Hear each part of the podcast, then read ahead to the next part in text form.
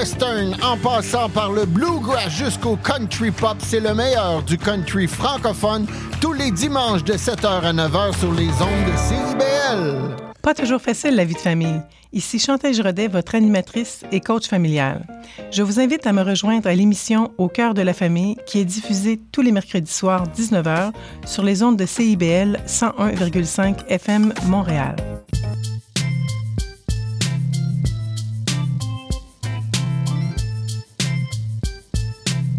CIBL 101.5 Montréal.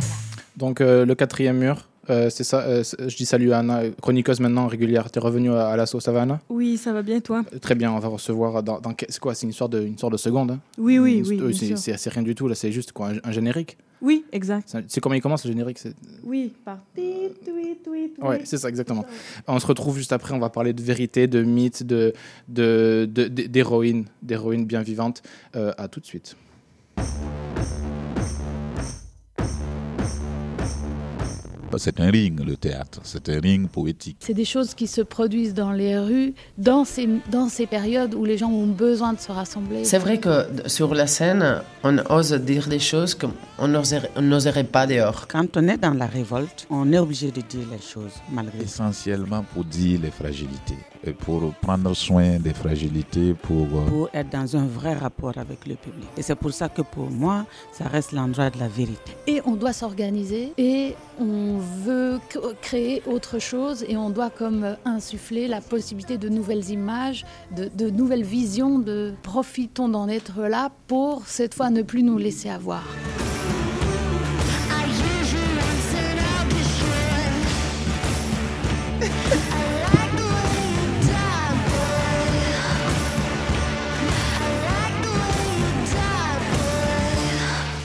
Le quatrième mur, donc, avec Jade Barchi. Jade Barchi, bonjour, ça va bien? Oui, ça va bien. Toi, Hugo? Très bien, merci beaucoup d'être avec nous. Merci. Ben, ça me fait plaisir. Merci de l'invitation. Bah écoute, euh, c'est bien, c'est bien en direct, c'est bien à la radio.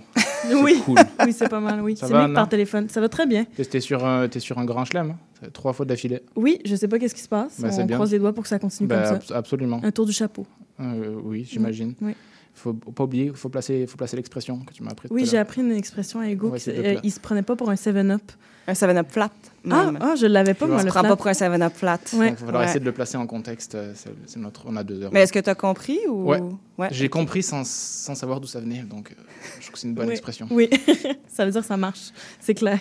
Donc, euh, nous te recevons, Jade Barchi, pour le spectacle, enfin, entre autres, Nos Cassandres, Ouais, qui se joue en ce moment à l'espace libre. absolument. Vaste spectacle euh, mis en scène par Monsieur Frédéric Dubois, Euh, Nul autre que. le Nul autre que. ancien chef de, ancien chef de nous, de Ancien chef, de...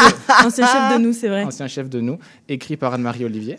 Ouais. Et euh, donc, il se joue, euh, qui a commencé la semaine, la semaine dernière, donc ça, ça se Ouais. joue, je sais pas jusqu'à quand, mais ça se joue encore un petit moment. Jusqu'au euh, 3 février. Voilà. fait- ouais, voilà. Pour, euh, donc, tu es, tu es à minima actrice, euh, metteuse en scène, autrice, j'ai vu aussi. Tu- Ouais, ouais. je proposais de faire comme, le, comme Thinkerview, et Thinkerview, ils disent chaque fois, présentez-vous en, en quelques mots succincts, comme ça ils se débrouillent. Mais Oui. non, mais je pense que c'est bien, donc, au moins actrice, tu fais de la mise en scène, tu fais de l'écriture, tu fais beaucoup de choses. Oui, la production aussi. J'ai une compagnie de théâtre avec euh, ma sœur. Euh, la compagnie s'appelle Théâtre Everest. Je dirais que ça a vraiment été à travers, justement, la création de la compagnie de théâtre que je me suis initiée, puis que je suis vraiment, que je me suis formée, finalement, dans, dans ce monde-là. Puis bon, tu sais, la, création de la compagnie a eu lieu parce qu'il y avait une idée de spectacle. Donc, tu sais, après, donc ça a fait en sorte que tu as une idée de spectacle. Là, évidemment, euh, je fais pas exception à la règle. Je suis vraiment pas originale. J'ai fait une autofiction euh, sur mon identité euh, mixte, tibétaine, québécoise. voyons, personne fait ça. Personne fait ça, c'est vraiment pas à la mode. J'ai vraiment pas été inspirée par Mani Soleil Loup, comme vraiment pas. Mais euh, c'est ça, donc sais, nécessairement, vu que c'est un sujet qui parlait de moi, donc j'ai passé par l'écriture, euh, on partait de rien, on a fait de la mise en scène, on a fait de la création aussi, tout le processus de production. Donc oui, c'est ça, je suis un peu, euh, comme on dit, touche à tout. Là, Artiste de Euh, théâtre, quoi. Ouais, puis autodidacte aussi, il faut le dire. J'ai appris sur le tas à faire les, les choses, puis euh, voilà. Oui, puis c'est bien que ça naisse dans le concret aussi de, ben, j'ai besoin de faire ça, je sens ce désir-là, Ouais. ce geste-là. Donc, je me crée les moyens pour le faire aussi. Ouais, autour. c'est un- appel. Ouais, c'est de se donner les moyens de ses ambitions, là, Mhm. finalement. Puis Ouais. tu, tu parles d'autofiction, c'est drôle parce que le spectacle que vous présentez est une, est une fiction, mais il part d'une biographie quand même, d'un personnage qu'on a souvent cité ici. Mhm. C'est vrai? Ah ouais, mais moi, de- depuis, que, depuis que je l'ai rencontré Oh en même temps que God. Frédéric Dubois à l'École nationale, C'est vrai. Ah, Ouais. Vous, vous l'avez rencontré On à l'école oui. parce que Fred nous a tellement Ouais, ouais. parlé de cette Ben, rencontre. On était là. on l'a. On était ouais. là. J'étais. Vraiment. Non, mais pour, pour de vrai, pour de vrai, c'était vraiment important. C'est Euh, on en a beaucoup parlé. Et puis, euh, dans le questionnaire de Proust qu'on avait fait le- des 12 heures de, de Oui. théâtre non-stop, euh, c'était l'héroïne euh, vivante. Enfin, non, c'est quelqu'un d'incroyable. Joanne Liu, Elle, pas la elle est nommer, incroyable. Elle est merveilleuse. Voilà, je sais pas nouvelle faut. Non, c'est incroyable. Donc, je sais pas si on peut. Il faut la présenter. Donc, elle, elle est. Elle est, elle est médecin, c'est une docteure, elle est, elle est pédiatre à l'hôpital Sainte-Justine de Ouais. Montréal depuis 2002, euh, centre hospitalier de l'Université de Montréal, professeure associée à l'Université de Montréal, présidente de Médecins sans frontières, euh, de, plus ma- non plus maintenant, de, juin euh, 2013 à 2019, je crois. Moi, je sais plus si Ben, en plus, je, je me Non, demandais en fait, c'était quoi les je- années. je mais dis je crois, mais en fait, je suis sûr. Tu l'as de- devant toi. Je- La présidente internationale, hein, faut, Ouais, faut ouais, ouais. dire. Hein. Ouais. Président- exactement. Et donc, dans la pièce Nos Cassandres, euh, qui est une tentative biographique un peu de la vie de Joan Liu depuis son enfance jusqu'à ses récentes euh, prises de parole et Ouais. positions. Et euh, on a des questions un peu douces au début, puis après on rentre dans le vif du sujet. Oh, oh. Non, t'inquiète pas. Mais du coup, toi, Jade, tu incarnes sur scène. Mhm. Il y a beaucoup de personnages qui gravitent autour de, de, De de, de la Joanne, forme de, ouais. de Joanne Liu sur scène, de son personnage, de- d'elle-même. Toi, tu incarnes Joanne Liu sur scène. Euh, moi, je me posais la question d'abord en toi en tant qu'actrice. Comment on aborde. Tu parlais d'une autobiographie, mais là, c'est une biographie, mais qui n'est pas toi. Est-ce Ouais. que, est que tu t'es mis. euh, euh, est-ce que tu t'es mis un stress supplémentaire? Comment on aborde une personne? En plus, c'est une personne qui existe, c'est Oui, pas un Qui personnage. était dans la salle aussi. Qui Qui, est un- qui- Ouais, qui a été présente en répétition. Comment tu as abordé ça? Écoute, ben, je, je l'ai abordé très naturellement, dans le sens où euh, on est vraiment parti du texte. tu sais. Ça a vraiment commencé avec Anne-Marie qui propose un texte, puis là, après ça, on a joué des situations. C'était vraiment. Je me suis pas penchée comme. Dès le départ, j'ai pas fait il faut que je, je, je sonne comme Joanne Liu, il faut que j'interprète un personnage. Moi, je me suis juste dit je vais commencer par juste dire les mots qui sont sur la page. Puis juste ça, on le sait en tant qu'acteur, c'est pas toujours facile. C'est pas toujours facile d'être euh, honnête, disons, dans, dans cette étape-là, puis euh, simple, et euh, d'honorer seulement le texte. Donc, moi, ça a vraiment été ça, la, base du processus.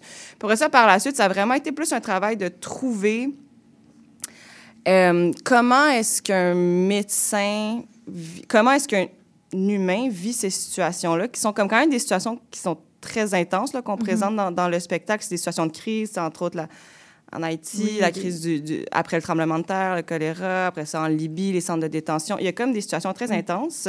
L'horreur, le contact avec l'horreur. Ouais. Ouais, l'horreur humaine. Jade Barchi ne vivrait pas ces situations-là de la même façon que Joanne Liu le, le vivrait. Donc, on- ça a été un gros travail avec Frédéric euh, Dubois, euh, puis pas seulement avec moi, là, mais avec tous les interprètes de ne pas s'accabler dans le jeu, de ne pas euh, faire euh, alourdir les situations plus qu'elles ne le sont déjà. Donc, rester dans quelque chose de très concret.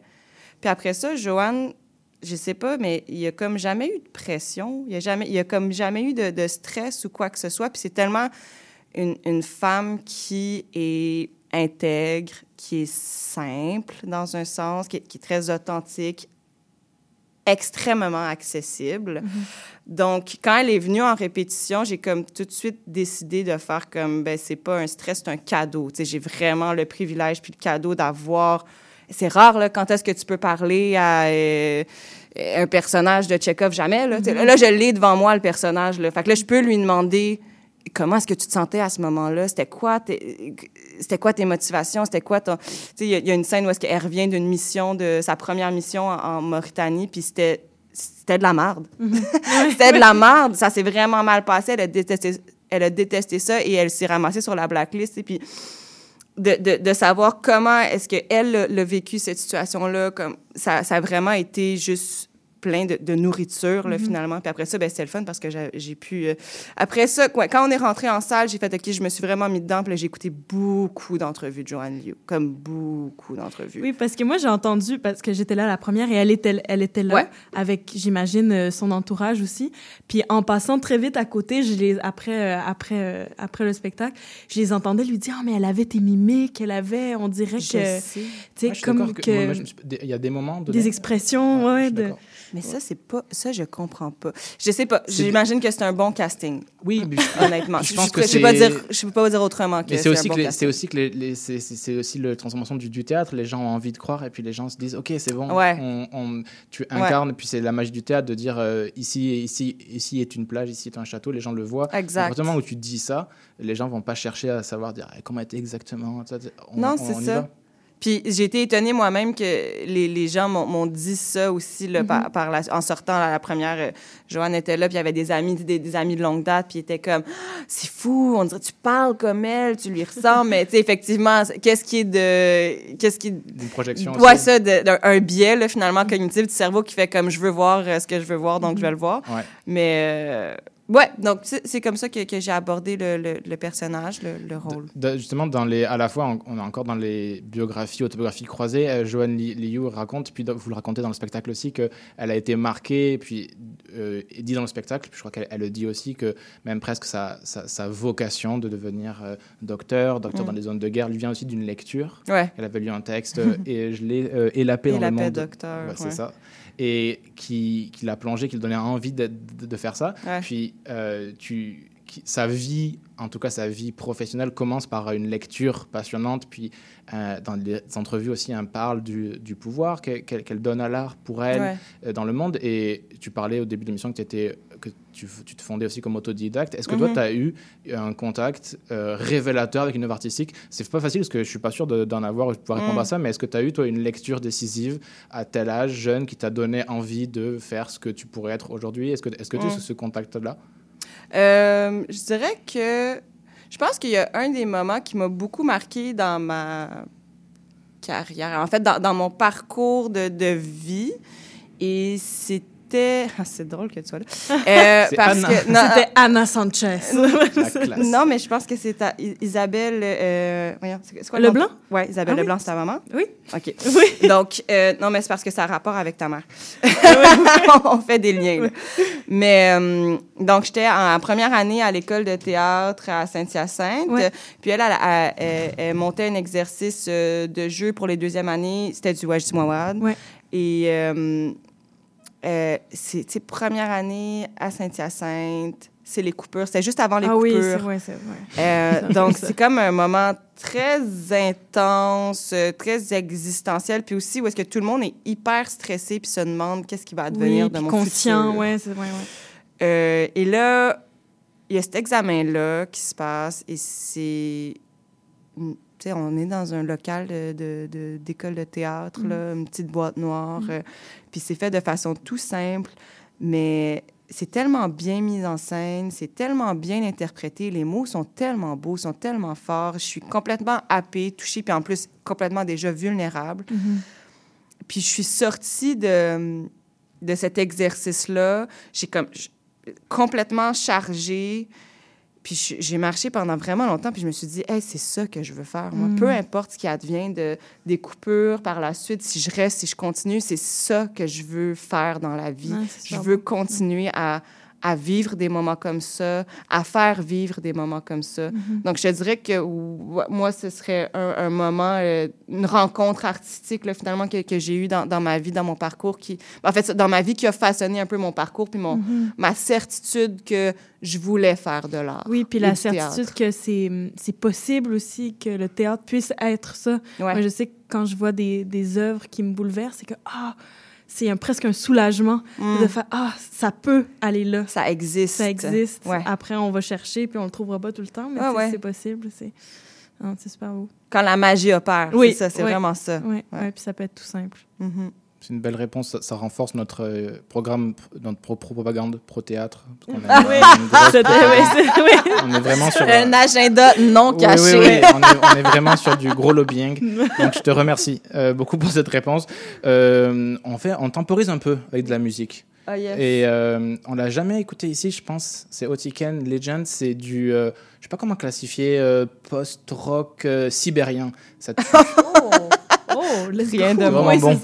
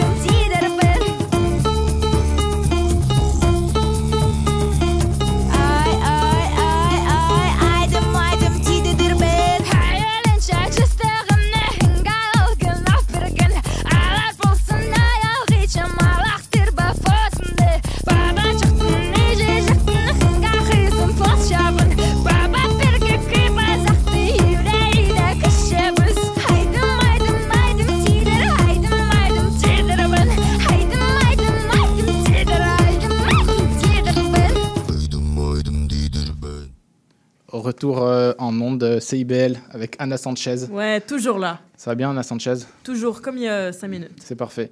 Et, toujours, et toujours aussi avec Jade Barchi. Encore, ouais, vous êtes chanceux. Ouais, tu, J'aurais pu me sauver. tu là. demandais combien de temps tu, tu restais? Nous, c'est euh, Adlib. Adlib? Ouais, au tu moins- pourrais t'en aller maintenant si tu Au veux. moins, au, moins, au moins une heure. Ah ouais. Après, Au c'était moins- des- Ah, il Non, mais on a comme des- ça, comme On a des questions. euh, point d'interrogation, Bon. mais aussi un point final. Tu sais, c'est comme- au, moins, au moins.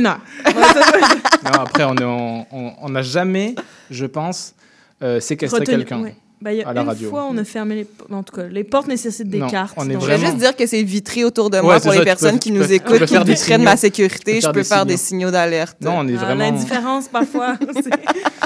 On, on discutait toujours de spectacle No Cassandre. Oui. euh, dans lequel tu. Je veux dire, tu, tu, rôles- tu tiens le rôle titre. Non, tu joues pas Cassandre, mais pas loin. Tu joues le docteur, la docteur Joanne Liu.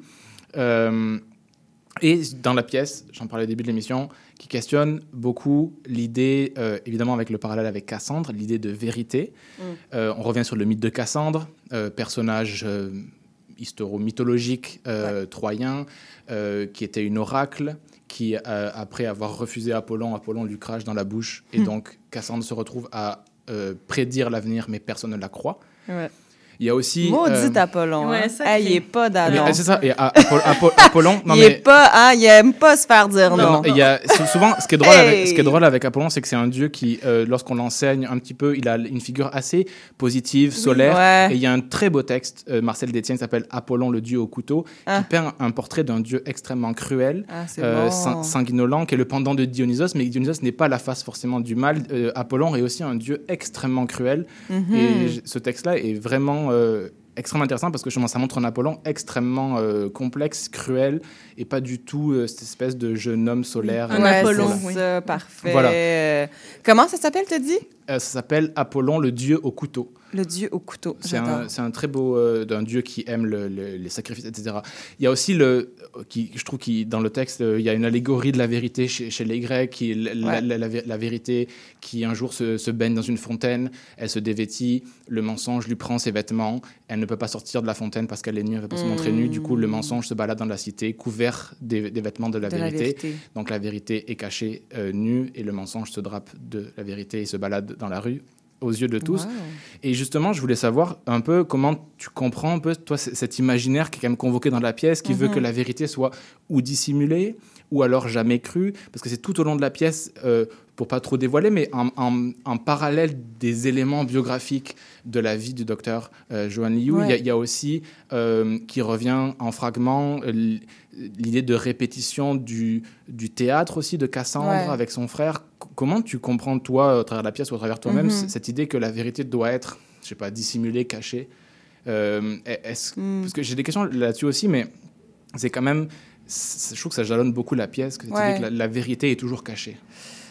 Ouais, ben, on dirait que la façon que nous, on en a discuté puis qu'on a interprété ça dans, dans le processus créatif euh, avec l'équipe, euh, c'était beaucoup aussi. euh, c'est celle qui n'est pas crue. Donc, c'est pas nécessairement que la vérité est cachée. La vérité, elle est exposée, elle est dite, mais elle n'est pas écoutée. Elle n'est pas entendue, elle n'est pas crue. Puis c'est ça, c'est ça la malédiction de, de, Cassandre, particulièrement. Là, c'est, tu, tu vas savoir, tu le sais la vérité, tu l'annonces, mais personne ne te croit.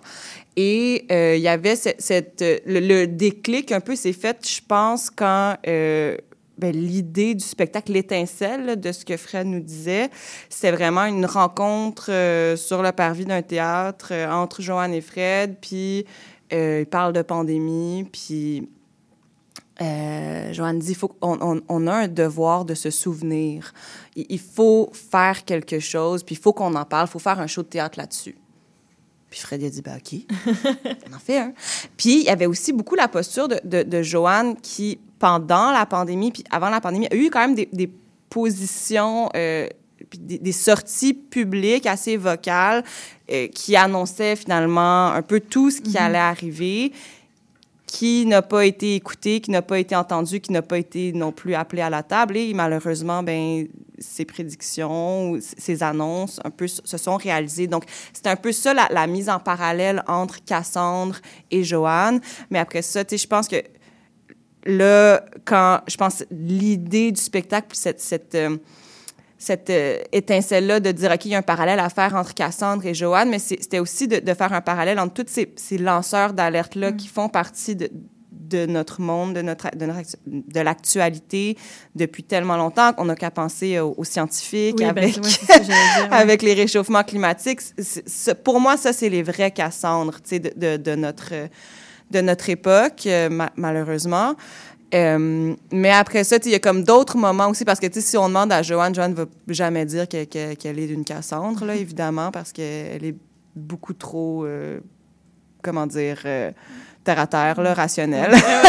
non, non, mais je me prétendrais pas être une Cassandre. Mais je- ce, que, ce que je comprends aussi, mais tu sais, par exemple, pendant Ebola, qui a vraiment été une, une crise humanitaire grave, une, pandémie qui, s'est passée dans plusieurs pays en Afrique. À ce moment-là, euh, ils ont travaillé pendant des mois, là, MSF, puis plusieurs organisations humanitaires euh, sur le terrain. Puis là, ils appelaient l'OMS, puis ils appelaient les Nations Unies, puis ils disaient, ils répétaient, cette situation est anormale présentement. On a affaire à une pandémie qui est dangereuse, qui est extrêmement grave et qui est d'ordre de santé publique mondiale. Et c'était pas écouté, c'était pas écouté, les gens s'en foutaient. Puis du moment où est-ce qu'il y a eu des cas aux États-Unis, eh ben, qu'est-ce qui s'est passé? Ah, OK, là, on s'en est mêlé. Puis là, il y a eu comme, euh, Ouais. euh, Mais comme des la mesures. COVID, ouais, comme- exact. Donc, ouais, bah, en, en ce sens, c'est là que, que je vois, je vois le, le parallèle, mais de ces personnes-là, puis qui aussi euh, se tiennent droit et de- devant la vérité puis devant les faits, tu sais. Cette posture-là qu'elle a eue aussi après ça, euh, pour... Puis là, je suis en train de, de parler du show complet, mais c'est pas grave parce que de toute façon, vous, euh, les gens qui vont le voir vont voir. Puis...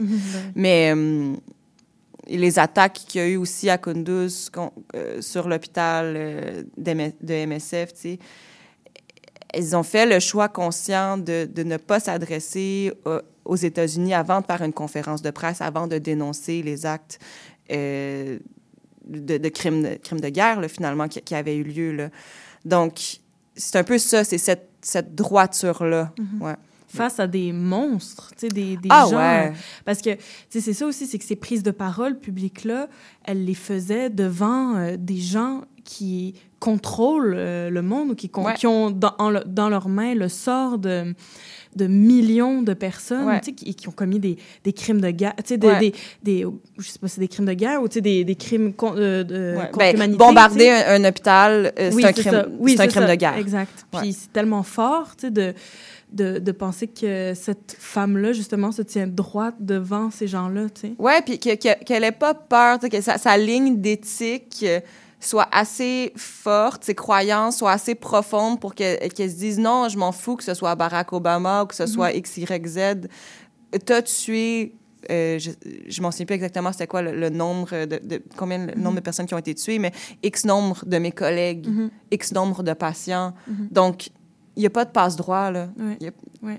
Puis chaque vie ouais. compte Ouais. Puis moi, j'ai, on en parlait un petit peu lors de la dernière émission. C'est vrai. Mais de moi de me dire que cette femme-là, donc cette icône-là justement, qui est tellement euh, euh, dans l'action, dans le Mm. concret, puis dans la, qui est tellement dans une éthique aussi que j'admire, Ah. euh, disent ben moi ce qui me ce qui me réconforte ou ce que je fais quand je viens, je reviens, c'est que je vais voir de l'art. Ouais. Moi, je sais que ça m'avait, quand on avait lu ça, je pense qu'elle elle disait ça aussi dans, dans Le Devoir. C'est un article qui parlait Ouais. de, du spectacle dernière. ça m'avait t- ça m'a il y a un truc de ah on dirait que ça donnait encore plus de sens je trouve euh, à, à l'art justement ça lui Ben, donnait c'est le comme fun de se faire valider une fois de temps en Mais temps oui, C'est- exactement ce qu'on s'est dit. exactement On a, on suivi notre programme de propagande.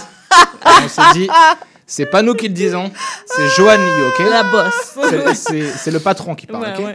Mais c'est parce que mais je comprends parce que il y a plein de, de raisons ou d'obstacles qui pourraient nous faire croire que le choix de faire euh, de l'art est euh, obsolète, absurde, futile euh, dans à une époque justement où on est dans, dans un effondrement, où est-ce qu'il y a des crises mondiales, où est-ce que on se demande mais c'est quoi le sens, c'est Ouais. quoi le sens de tout ça, qu'est-ce que ça vaut?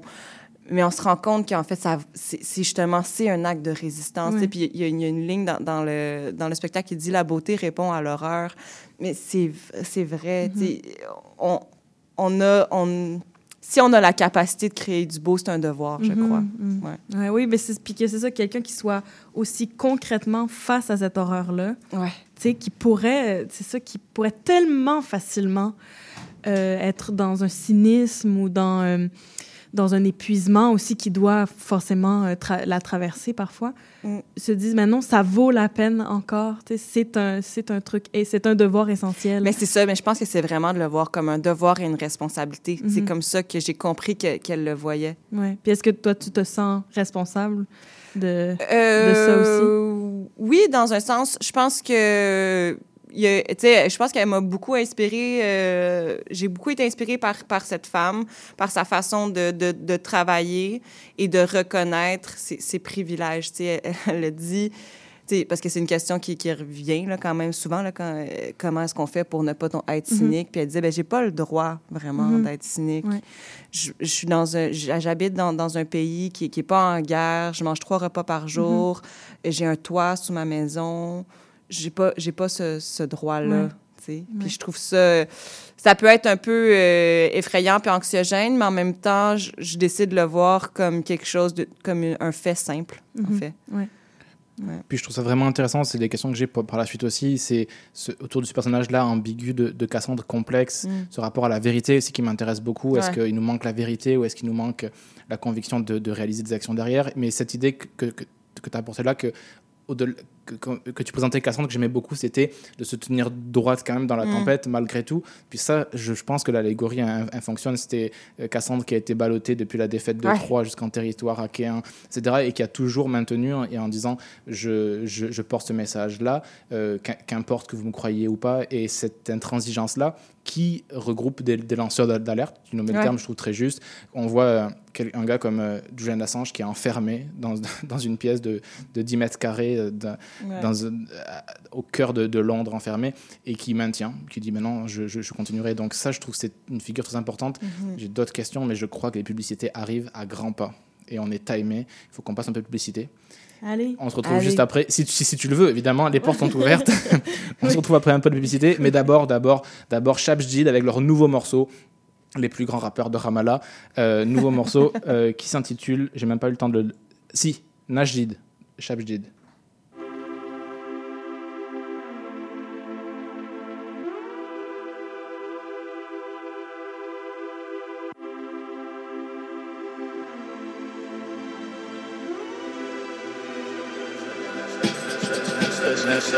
نشتد فتنفض براكين بالأرض بعزف الخلق من حضيض الأرض. تحتك فتشعل نار في الهشيم في الحرب مش ملاكي بشيطان رجيم. واللي كامي كامت نعتد للموت. نصطف ننعد نبدي فيش بداية تكون بدون نهاية فيش نص مصر. حكاية يكون يا روح. بعدي بعدي مش من شأن الجاي. بعدي هي روح؟ تزرت عيدي ميثاق غليظ. أنا خميل وعدي يا روح. ناعب قربي مهزوم ألف سنة مفتوح عرضي. وإن كان مشروع حربي ملكوش خش ملكلش عازب بي بهتمت برشيم بعرضك بتخرمش. تفهمش تبلش تخربش. تخش حد سامع شو بنحكي بتفهمش. الناس شو بنحرف؟ حتى لو كان كلام سليم بقرف. العدو حكيم بس ما بتفرش حتى لو كان حكيم وكل قرار سليم بالنهاية الجواب بيختلفش. لن وبلوك على الأم أسأن. وين انت احترت بالوصف؟ يوم خنت خانك تعبير. يوم خربشت في التقدير. ترخيش الشد إن أن. بنحب الحرب حرفا. يوم ندفك عشرة نصيح. وقت الجد كل شي ببيع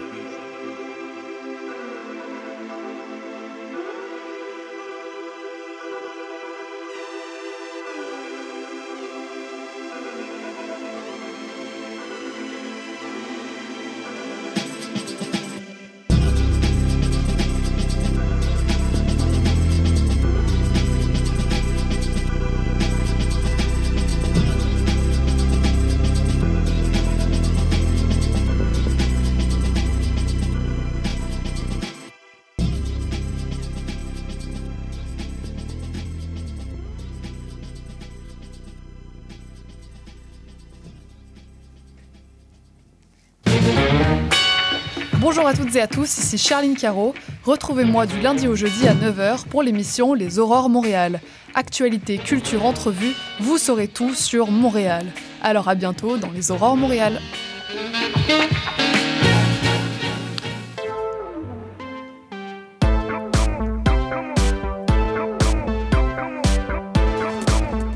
CIBL 105 Montréal. Le quatrième mur, donc. Encore. Encore. Euh, sur CIBL. Écoutez-nous au 101.5 depuis votre voiture. Tous les lundis. Tous les lundis. De Votre 15 cuisine, votre salle de Euh, bain. au- aussi. Qui sait? Quel est le meilleur lieu On ne sait pas. Ou, en, ou en rediffusion, ou en podcast. Ou en live. Ou en live sur toutes Regardez, les on est au coin Oui. Sainte-Catherine-Saint-Laurent. On est au meilleur spot. Ouais. Euh, toujours avec Jade Barchi, euh, c'est toi-même, qui prête ton, euh, ton jeu à Johan Liu, qui joue Johan Liu sur scène dans le spectacle Nos Cassandres. Faut rappeler les choses, parce que déjà, ils arrivent des fois en cours de route, les gens. Ils Mm, n'écoutent c'est pas depuis le début. Non, tout le monde commence dès le début et écoute toute l'émission. C'est ça obligatoire. c'est rien. C'est ça, c'est euh, c'est ça, c'est obligatoire. Euh, le titre Nos Cassandres fait évidemment appel à une figure mythologique, on en a parlé quand même, et je trouve ça très in- intéressant, les échos qu'on peut trouver dans la pièce. Puis moi, j'avais. euh, une réflexion qui m'était venue en- après avoir vu le spectacle, évidemment, avoir lu au- aussi au- autour de ce que vous avez fait. Il y a des entrevues qui sont sorties. Et Mhm. euh, j'ai l'impression que donc, le spectacle, c'est quand, même- c'est quand même une biographie, mais c'est quand même une écriture de, de texte de Anne-Marie Olivier. Ouais. Et euh, j'ai trouvé, et puis je ne mets pas de connotation péjorative ou positive là-dedans, mais je, je trouve qu'elle confond, peut-être euh, avec, euh, en le faisant exprès justement, les tragédies contemporaines et en faisant souvent confiance à ces archétypes a- a- antiques, le rapport au Dieu, un, et Mhm. deux, à la vérité. Mhm. Et je trouve que les dieux, et c'est aussi la mise en scène, enfin, c'est- c'est c'est un art total.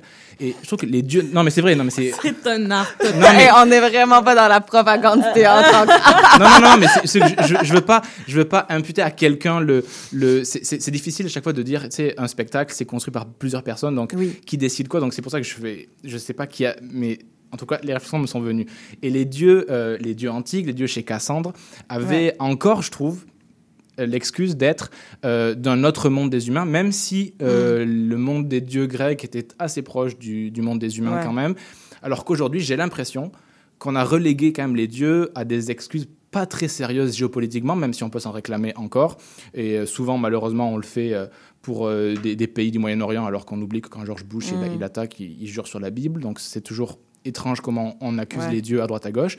Et on rappelle que la figure de Cassandre dans le spectacle et des dieux euh, peut, euh, peut sembler complexe, étrange, quand, quand on voit la vie de Joan Liu, tu le disais aussi au début, qui est, elle, extrêmement pragmatique et qui, Mhm. et qui s'oppose à des décisions très, très humaines. Ouais. Elle qui est pas du tout, on n'est pas dans le registre tragique du euh, destin qui nous tombe dessus. Et je me demandais comment vous aviez pensé et réfléchi cette question à la fois de l'actualisation des éléments tragiques de ces dieux dans les tragédies grecques. On est à un moment ambigu entre les, les premiers dieux, les formes un peu païennes, religiosité, et après l'avènement de la philosophie, alors qu'aujourd'hui, j'ai l'impression Mhm. que on, on s'en remet beaucoup moins aux dieux pour Mhm.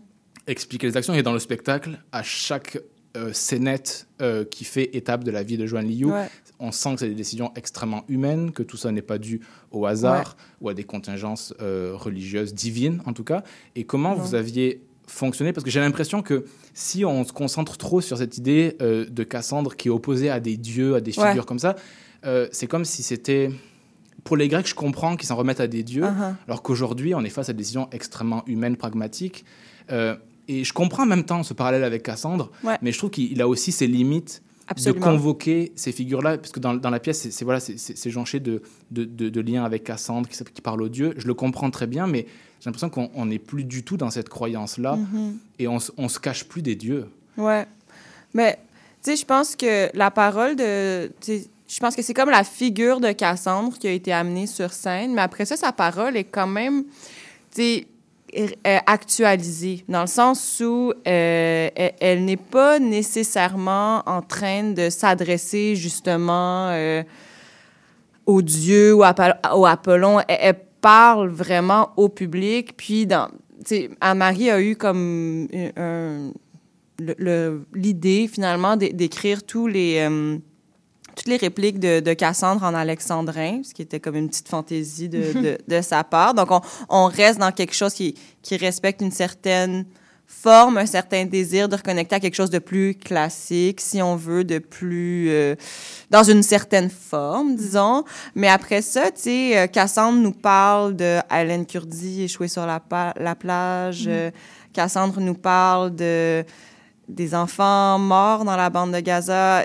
Elle nous parle de, ces enjeux qui sont actuels. Donc, je pense que c'est de cette façon-là un peu que euh, Anne-Marie, parce que, tu sais, honnêtement, euh, moi, personnellement, Jade Barchi, j'ai pas eu à prendre de décision sur comment est-ce qu'on on fait le lien entre Cassandre et Joanne et comment est-ce qu'on intègre ju- justement une figure mythique comme Cassandre dans une œuvre contemporaine comme la, la pièce qu'on joue en ce moment à l'espace libre.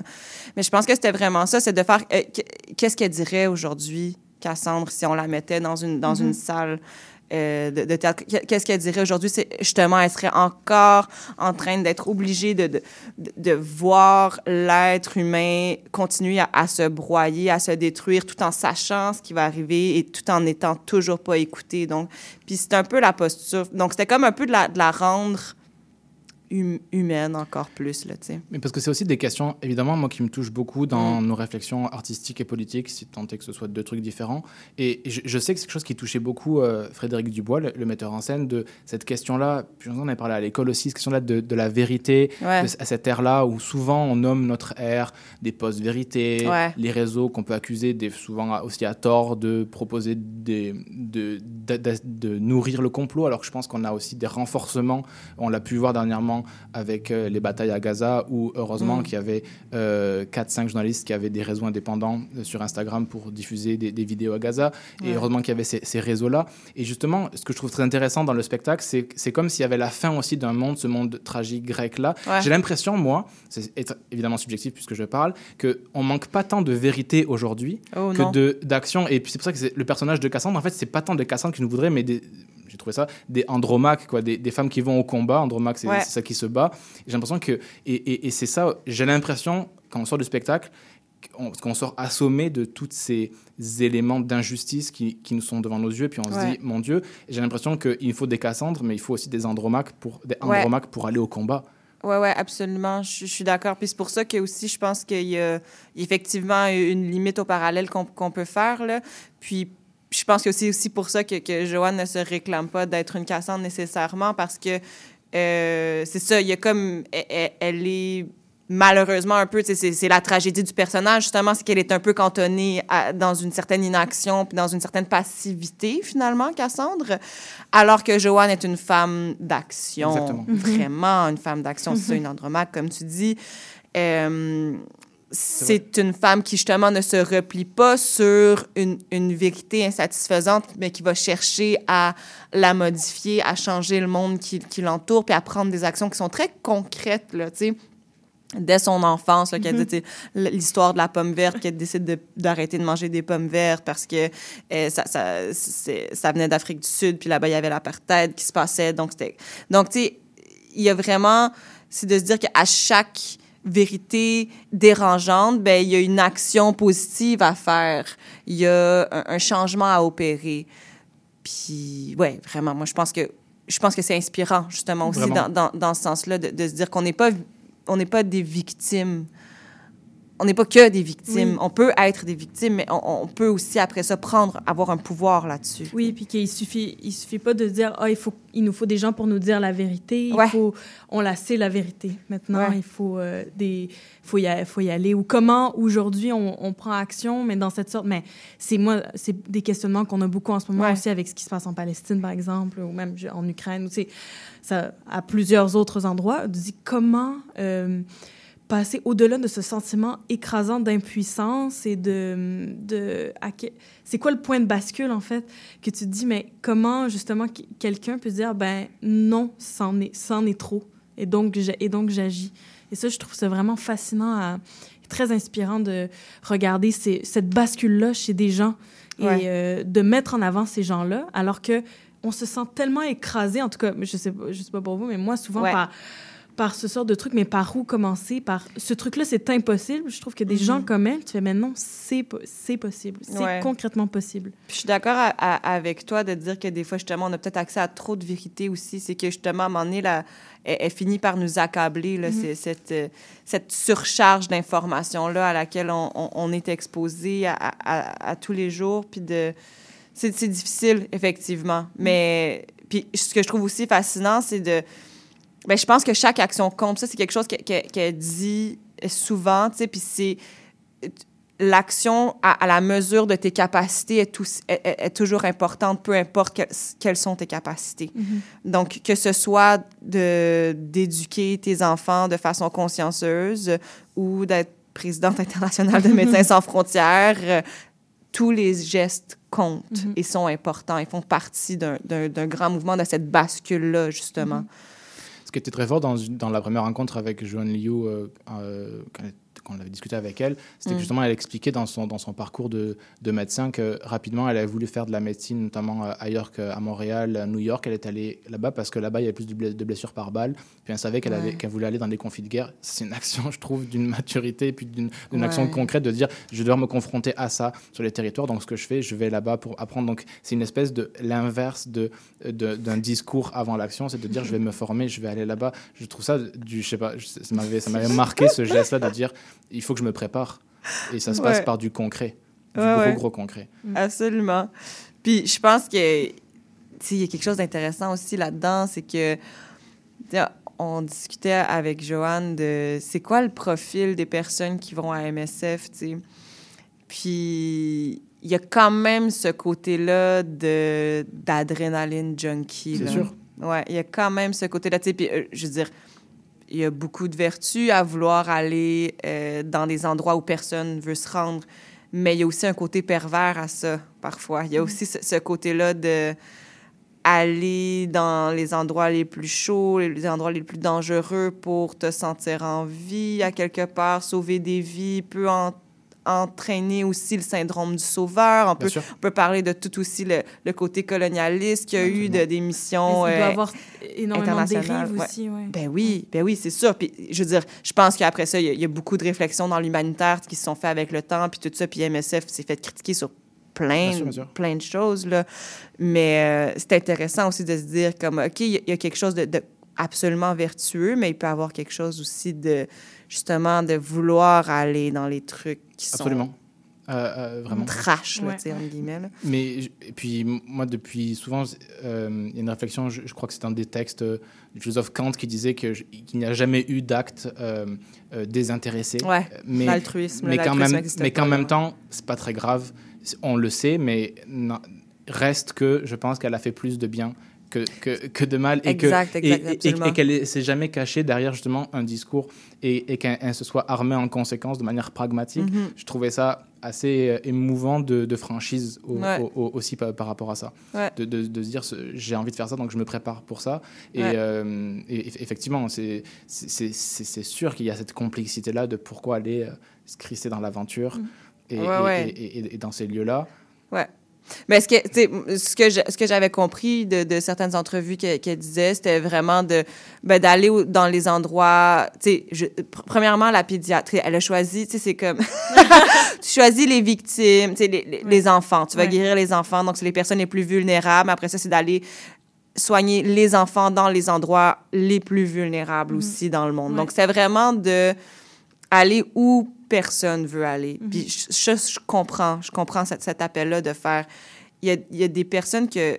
Il y a des gens que, que personne veut sauver. Mhm. Puis, mais ces vies-là, elles sont importantes Mhm. aussi. Elles, elles, elles comptent. Elle est vraiment dans, elle a vraiment ce discours-là de chaque vie compte. Puis je, trou- je trouve ça beau aussi que, que, malgré, euh, que malgré justement cette carrière internationale qu'elle Mm. a eue, tu sais, que justement que aller dans des endroits qui sont beaucoup plus en difficulté qu'ici, Mm. eh ben, elle soit ici aussi, Ouais. qu'elle travaille ici, puis qu'elle donne aussi, euh, que je trouve, je, je trouve, ça veut dire quelque chose aussi Ouais. pour moi, un truc, c'est beau aussi, je trouve.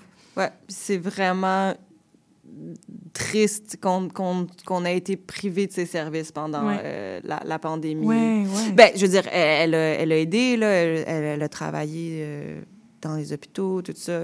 C'est juste, je sais plus exactement ce qu'elle a fait, mais qu'elle n'ait pas été à, à la, à la table. Ouais, ouais. Qu'est-ce qui s'est ben, que- qu'est-ce qui s'est passé? Qu'est-ce qui... Ben, ils l'ont pas- ils l'ont juste pas invité. Ils l'ont juste ouais. pas invité. Ils Ouais. n'étaient pas intéressés. Ouais. Non, merci. On retrouve, mais- euh, on retrouve, On est correct. Non, merci, on ça retrouve va. Cassandre euh, qui intéresse pas tout le temps. Ouais, ouais. Ben, c'est ça, hein. Puis là, tu sais, on peut pas, on peut pas se prononcer et sur quoi, mais tu sais, moi, je suis pas Joanne Lou, fait que je peux bien dire ce que je veux, là, Mhm. mais moi, j'ai l'impression que c'est un peu ça qui s'est passé, c'est que de... Parce qu'il y avait comme des rumeurs comme quoi elle aurait été perçue comme incontrôlable, tu sais. Incontrôlable, Hmm, OK. Mm, ouais. Mais qu'est-ce que ça veut dire, dans le fond? Vous voulez pas avoir quelqu'un d'incontrôlable ou est-ce que vous voulez pas avoir quelqu'un qui a une éthique, une droiture, puis une transparence Mhm. qui est... Qui va vous remettre en question. Exactement, ou qui pourrait faire changer l'œil du public, ou qui pourrait... euh, ben, c'est ça. Donc, je pense qu'il y, avait de ça, là, finalement, aussi. Ouais. Puis on, vou- on voulait, euh, j'ai oublié, son nom, on voulait un ministre euh, euh, qui faisait des conférences tous les, tous les jours, qui proposait les recettes de tartelettes. C'était quoi? Ah, Arruda. Arruda, merci. Oui. Oui. C'est plus confortable. Oui. C'est quand même. Il y a un côté un peu le papa, Oui, oui. ça va bien. Oui. Donc je pense qu'on a, on a besoin de ça. Il y a. hum, qui fait le lien avec ça aussi quand- dont on se parlait. J'ai beaucoup de questions, mais le temps est imparti. Euh, on a encore un peu de temps. Euh, rapport aussi, évidemment, à l'art, au théâtre. Puis, on- je l'avais paraphrasé dans le dernier spectacle qu'on avait fait ensemble, l'avant-dernier spectacle. Coltès qui racontait cette idée qu'on posait pourquoi il fait du théâtre. Et puis, il racontait que. euh, Bonjour Montréal. et. hum, cette absurdité-là de faire de l'art, cette, cette futile-là, il lui disait il n'y a, a qu'un seul, euh, il n'y a, qu'un seul sujet qui compte, c'est la souffrance, qu'il appelait lui du tiers-monde, qui est un, qui est un mot que- qui a été repris, mais qui, qui disait ce qui, qui y avait un rapport de, il disait ce qui, ce qui importe, c'est la souffrance du, du tiers-monde. Et il dit Mm. dans ces cas-là, faisons du théâtre, faisons de la chose la plus futile, mais la faisons à merveille. Et cette question-là qu'on se pose en permanence de à quoi ça sert. Et puis je lisais, lorsque vous exprimez notamment dans la compagnie que tu as avec ta sœur, où tu disais Ouais. autour de toi, tu es toujours celle qui pose trop de questions, Ah. qui se demande toujours, mais pourquoi est-ce qu'on fait ça? Mais. Je trouve que c'est un, un état de santé quand même, de se demander, mais à la fois c'est extrêmement déprimant et à la fois extrêmement joyeux. Mais je trouve Ouais. que ça pose, est-ce qu'on fait ça techniquement, mais aussi ontologiquement, pourquoi on se met à faire ça? Et- et je, je trouve que, encore une fois, Joanne Liu nous sauve pas mal par ce discours là-dessus, mais c'est une question qu'on se pose. Pourquoi on se retrouve à faire ça? Ouais. quel, quel impact on a là-dedans? J'avais aussi un, un extrait, mais on n'aura pas le temps de passer, on passera peut-être plus tard. C'est à l'époque, qui est décédé maintenant, mais Guillaume Depardieu qui racontait que, en tant que jeune acteur, il se demandait, il, a- il dit est-ce qu'il faut faire la guérilla, justement, en. Afghanistan, récupérer les richesses, les distribuer? Où est-ce que je suis le plus à ma place? Mhm. Cette question-là, je la trouve euh, euh, désespérante parfois, bouleversante, mais essentielle aussi. Ouais. Qu'est-ce qu'on fait avec ça? Pourquoi donner du sens quand même je trouve, ça, je trouve ça important Ouais. malgré tout.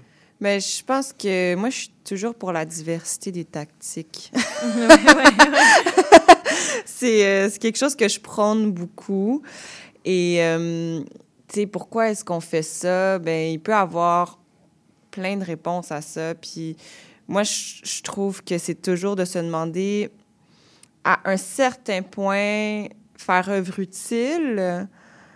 Mais tu sais, c'est tellement, euh, c'est tellement relatif. Puis faire œuvre utile, ça peut être dans tel- de tellement de façons. Là. Si c'est justement de, de faire œuvre utile en faisant une pièce de théâtre qui est une grosse comédie sale qui, qui, qui met en lumière nos imperfections humaines, qui, qui nous fait du bien à l'âme, qui nous fait réfléchir sur, sur notre existence, mais sur aussi nos, nos, nos contradictions. Mais c'est autant important que de, de, de une pièce de théâtre documentaire euh, sur une communauté X, Y, Z et qui va venir exposer des, des réalités dont, dont on on n'est pas au courant. Donc, moi, c'est en, en, en ce sens-là où est-ce que je me dis pourquoi est-ce qu'on fait ça? C'est juste que quand, quand la, la, la, la, réponse, elle est claire et elle est honnête et que la, démarche et que l'œuvre, finalement, est en cohérence avec cette, ce- cette idée-là de faire, OK, ben nous, je sais que, mettons, avec, les, ca- avec nos Cassandres, le, le but du spectacle, c'est que c'est une des premières questions que j'ai posées à Fred. Je dis, pourquoi vous voulez, à Mhm. Fred et Anne-Marie, je dis, pourquoi est-ce que vous voulez faire ce spectacle-là? Ils nous ont dit, ben nous, ce qu'on veut faire, c'est on va faire un show de théâtre que les gens vont sortir puis ils vont se dire, OK, il faut que je m'active. Il faut que je fasse quelque chose, moi aussi. Et je- quand, quand il m'a dit ça, j'ai fait OK, ben c'est parfait. J'adhère à, à cette mission-là. J'adhère à ce pourquoi est-ce qu'on le fait là. tu sais. Et après ça, c'est de jamais quitter de vue. C'est comme un phare. là, tu sais, C'est un peu comme une, une direction de faire OK, ben c'est ça, notre- c'est c'est vers là qu'on se dirige. tu sais. Mais, mais c'est, on se perd, on se perd toujours. Ah oui. C'est normal. C'est très bien. C'est très bien de se perdre. parfois. on finit toujours par se perdre. puis on se retrouve. oui. Est-ce que tu avais quelque chose à Anna Euh, Il nous reste quelques minutes. Est-ce que tu avais euh, une prise de parole? Une prise de parole. Non, non, est-ce que tu avais une question? Est-ce que tu... Je- Ouais, je- je- je- Speak white. Ouais. Est-ce que tu... En vérité, je vous le dis. Non, mais, euh, non, mais je trouve ça très, euh, je trouve ça très beau, ce, ce, ce, ce but-là de se dire... Parce que aussi, la, toujours la, la question, ben, si on s'en tient au théâtre, en tout cas. Ouais. Mais moi, moi ça m'a frappé aussi avec, en- avec les discours de Joanne Liu. Parce que non seulement je pense que la question de, de se dire euh, euh, où est-ce que je suis le plus à ma place est, est très belle, Mm. mais aussi de si moi je choisis de faire de théâtre, c'est aussi à qui je m'adresse. Ouais. Euh, et ça change beaucoup de choses. Absolument. Et moi, je suis toujours prise un peu avec ce, ce sentiment de ah, ça vaut la peine. Et en même temps, est-ce que les gens à qui je m'adresse, c'est toujours ces personnes.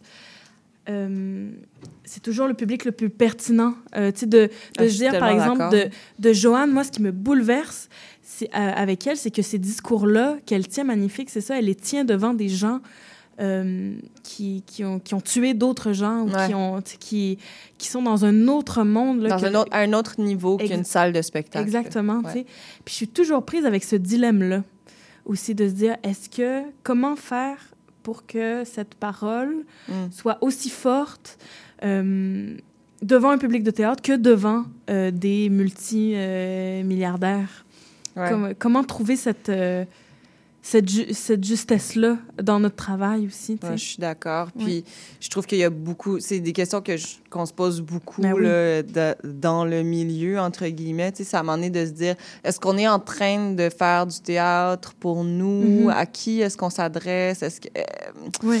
il y, a, il y a comme toutes ces questions là aussi. Tu sais, je me demande, je me demande des fois aussi à quel point est-ce que est-ce qu'on est-ce que de, que de s'adresser entre nous à, une certaine classe à travers un certain public initié à justement parler de mythologie de grec Mhm. de nana de tout ça tu fais comme ok mais finalement c'est qui qui a vraiment le plus besoin d'entendre ces messages là puis Mhm. comment est-ce qu'on va rejoindre les personnes qui ont le plus besoin d'entendre ces messages là ouais. Mais après ça encore la diversité des tactiques hein. Oui, exact. Puis c'est que c'est pas parce qu'on n'a pas l'exacte solution qu'il faut arrêter de raconter aussi. Ouais. Il faut racontons. Puis plus on va raconter, plus on va trouver euh, notre chemin là-dedans aussi, j'imagine. Puis, Ouais. non, c'est vrai qu'il y, a- puis il y a une parole, euh, puis j'avais une citation aussi de, de ce monsieur, mais euh, qui rejoint un peu ce que tu nommais, euh, Jade, dans la- le but du spectacle, de, de sortir et de vouloir se mettre en action. C'était une des, une des quelques volontés aussi de Brecht quand il disait je veux créer une, une succursale à la Révolution, je veux que le- Ouais. le, théâtre puisse euh, en sorte pas en, étant purgé, mais en ayant envie de, de se battre. Puis il y a une citation ben, vraiment célèbre dans, dans la vie de Galilée où euh, le premier personnage, Andrea, dit Malheureux le pays qui n'a pas de héros. Et Galilée qui répond Malheureux le pays qui a besoin de héros. Mm. Et je trouve que c'est encore la complexité de, de ces personnages-là. Mais c'est comme tous les horizons euh, euh, féministes, communistes. on, voudrait ne plus avoir besoin de Cassandre. Ouais. Mais, mais dans ce temps imparti-là, qui est le nôtre, peut-être qu'on en a encore besoin. Mais c'est vrai que l'idéal serait de ne plus avoir besoin de, de héros. Mais en attendant, on en a besoin. Et, et- et- et je trouve que cette idée-là d'essayer d'armer un peu pour la suite, parce qu'effectivement, les, les milliardaires ou, euh, ce grand propriétaire minier qui file 5, 5 millions euh, MSF, il va pas écouter le spectacle. Mais peut-être qu'on s'adresse pas à lui. Et c'est ça, Non. ça, ça- ça répond aussi à la question de la communauté à, à- à qui on parle. Et peut-être qu'on a besoin de se parler aussi à nous et de se de s'activer nous-mêmes. Ouais. Euh, il nous reste, euh, je pense, une minute. Tu as un micro libre. Tu peux dire ce que tu veux au monde. Non, mais je vais faire mon rap Ouais. Tu- tu- Rap je te mets- je te mets. Non, mais, non, mais déjà, merci beaucoup d'avoir été avec nous. Mais oui, est-ce que tu voudrais dire quelque chose qu'on n'a pas dit, qui était important sur la vie, sur la vie de Joanne Liu. Non, euh, sur la je pense qu'on a, on a couvert quand même l'en- l'ensemble des, euh, des sujets. Je pense que c'était... euh, Je, tu vois, je me suis quand même... On s'est posé la question de est-ce que... Est-ce que ça vaut la peine de faire ce spectacle-là? Justement, à qui on s'adresse, tout ça, tu sais? Puis est-ce qu'il y a vraiment un lien avec euh, Cassandre, euh, Joanne, tout ça? Mais après ça, on s'est dit... Moi, je me suis dit aussi, juste le fait de faire du pouce à cette femme-là, d'exposer... euh, Il y a beaucoup de gens qui connaissent pas nécessairement Joanne Liu. Moi, quand je racontais, quand je disais aux gens, Ah, j'ai interprété un spectacle qui parle la- du parcours de Joanne Liu, les gens ne savaient pas nécessairement c'est qui. Donc, juste pour cette raison-là, je pense que ça vaut la peine de venir voir le spectacle, de s'intéresser à son histoire, ne serait-ce que de savoir qu'on a une de ces grandes femmes-là qui, qui habite à Montréal, Mhm. Ouais. qui prend le métro, puis qui, qui Ouais. est avec nous. Donc, c'est c'est rassurant, Ouais, je trouve. c'est vraiment rassurant. Ouais. Je suis d'accord aussi. Ouais. C'est rassurant. C'est comme les petites lampes qu'on laisse allumer dans les théâtres Ouais. pour pas avoir de l'obscurité. On a Exact. besoin dans, dans l'obscurité du monde d'avoir Joanne Liu qui reste, qui veille. Ouais. Merci infiniment, Jade Barchi, d'avoir été avec nous. Merci à On te vous. retrouve euh, presque tous les soirs sur la scène du de mardi l'espace libre. au samedi. Du mardi au samedi pour nos Cassandres. Euh, merde pour la suite. Je le prends. Puis bienvenue dans l'émission. À très vite. On, se re- on écoute, euh, ah oui, la caravane passe, Gypsy for One Day. Puis avec Anna, après, on va parler de. On va parler. C'est Oh oui. ça, hein, on va parler. Oui, ça va être super intéressant. Revenez. Merci, merci beaucoup, Jade. Merci. New York City, everyone wanna be try.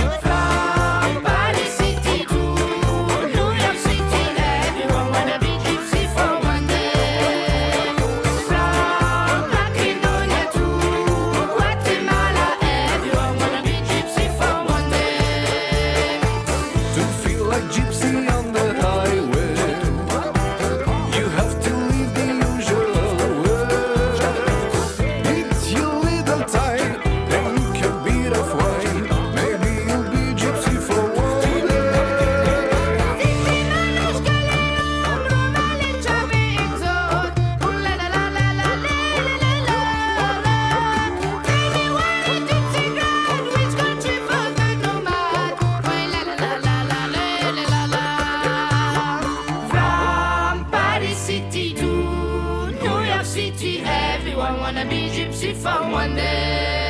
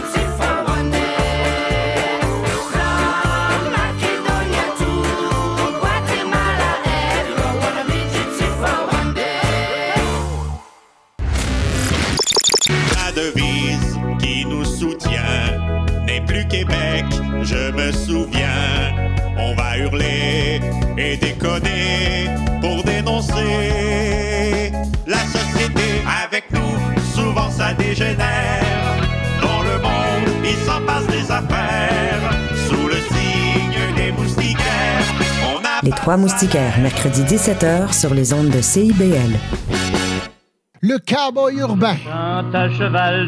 Tous les jeudis de 16 à 18 heures. Les heures de pointe, tu trouves ça normal?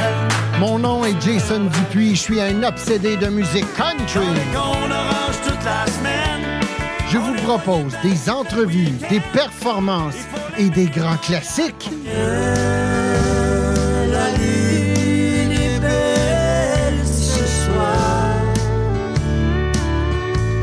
Jeudis de 16 à 18 heures sur les ondes de CIBL.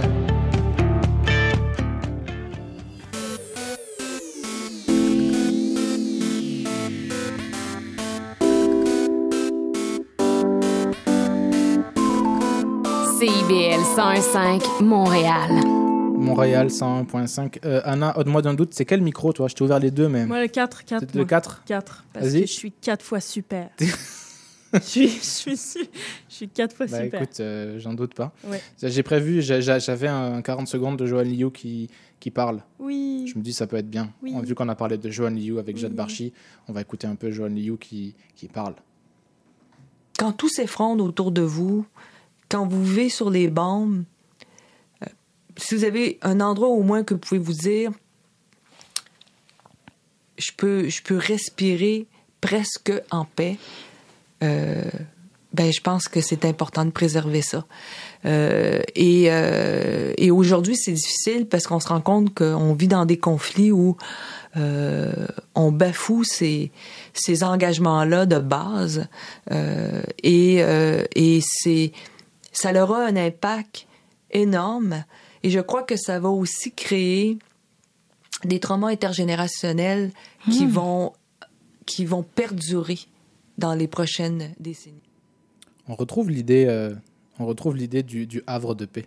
Oui, oui. Moi, ça- non mais ça m'a touché qu'on finisse là-dessus. Oui, oui, vraiment. Je trouve ça important avec, euh, je sais pas, l'en- l'endroit où tu es, où tu es bien. Oui, oui, oui. Où tu es le, ouais, où tu es le plus à ta place, où tu es bien. Ouais. C'est Flaubert aussi qui disait ça. Mets ton corps là où il est bien. C'est vrai? Oui, je pense. Ça se peut. On n'a pas des fact-checkers. Faubert, non, non.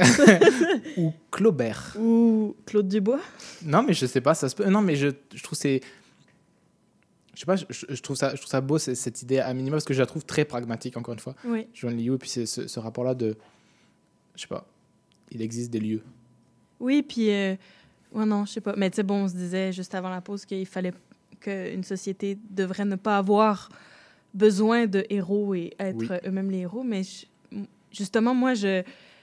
Je suis dans cette recherche. Tu sais, des fois, on se pose la question, là, c'est qui, qui est-ce que tu admires ou euh, qui, euh, qui sont tes, tes euh, héros, tes héroïnes? Puis moi, souvent, j'ai de la difficulté à répondre à cette question. J'ai, je suis à la recherche de, de modèles, souvent.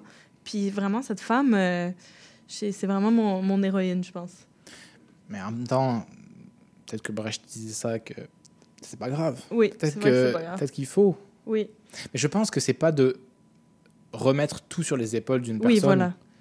Voilà. Mais après, je pense qu'on a besoin de, Ouais. je sais pas, de, De moteur. Ouais. Ouais. De camarades un peu plus grands, euh, ou en tout cas qui, je sais pas, qui nous inspirent. Je, je trouve ça bien. Oui. Sans que ça vire au dogmatisme. oui. C'est qui tes C'est jamais arrivé. C'est jamais arrivé. Ouais, mais c'est vrai qu'on avait du mal quand on a fait le questionnaire de Proust, de trouver nos, nos- nos formules, nos formes héroïques. Ouais. En même temps, c'est compliqué. Moi, c'est compliqué, mais vraiment, Joanne Liu, c'est une, très- c'est une très bonne réponse. C'est une très bonne réponse Ouais. Est-ce que tu voulais dire quelque chose ou est-ce que tu veux que j'enchaîne? Enchaîne. Très bien. Alors, C'est ça que je voulais Ma dire. question, c'était euh, que tu vas dire vrai Non, non. Euh, je, pense, je, je- je pense que je vais le mettre maintenant. J'avais un extrait, mais l'entrevue, on discutait, donc c'était priorité à la discussion.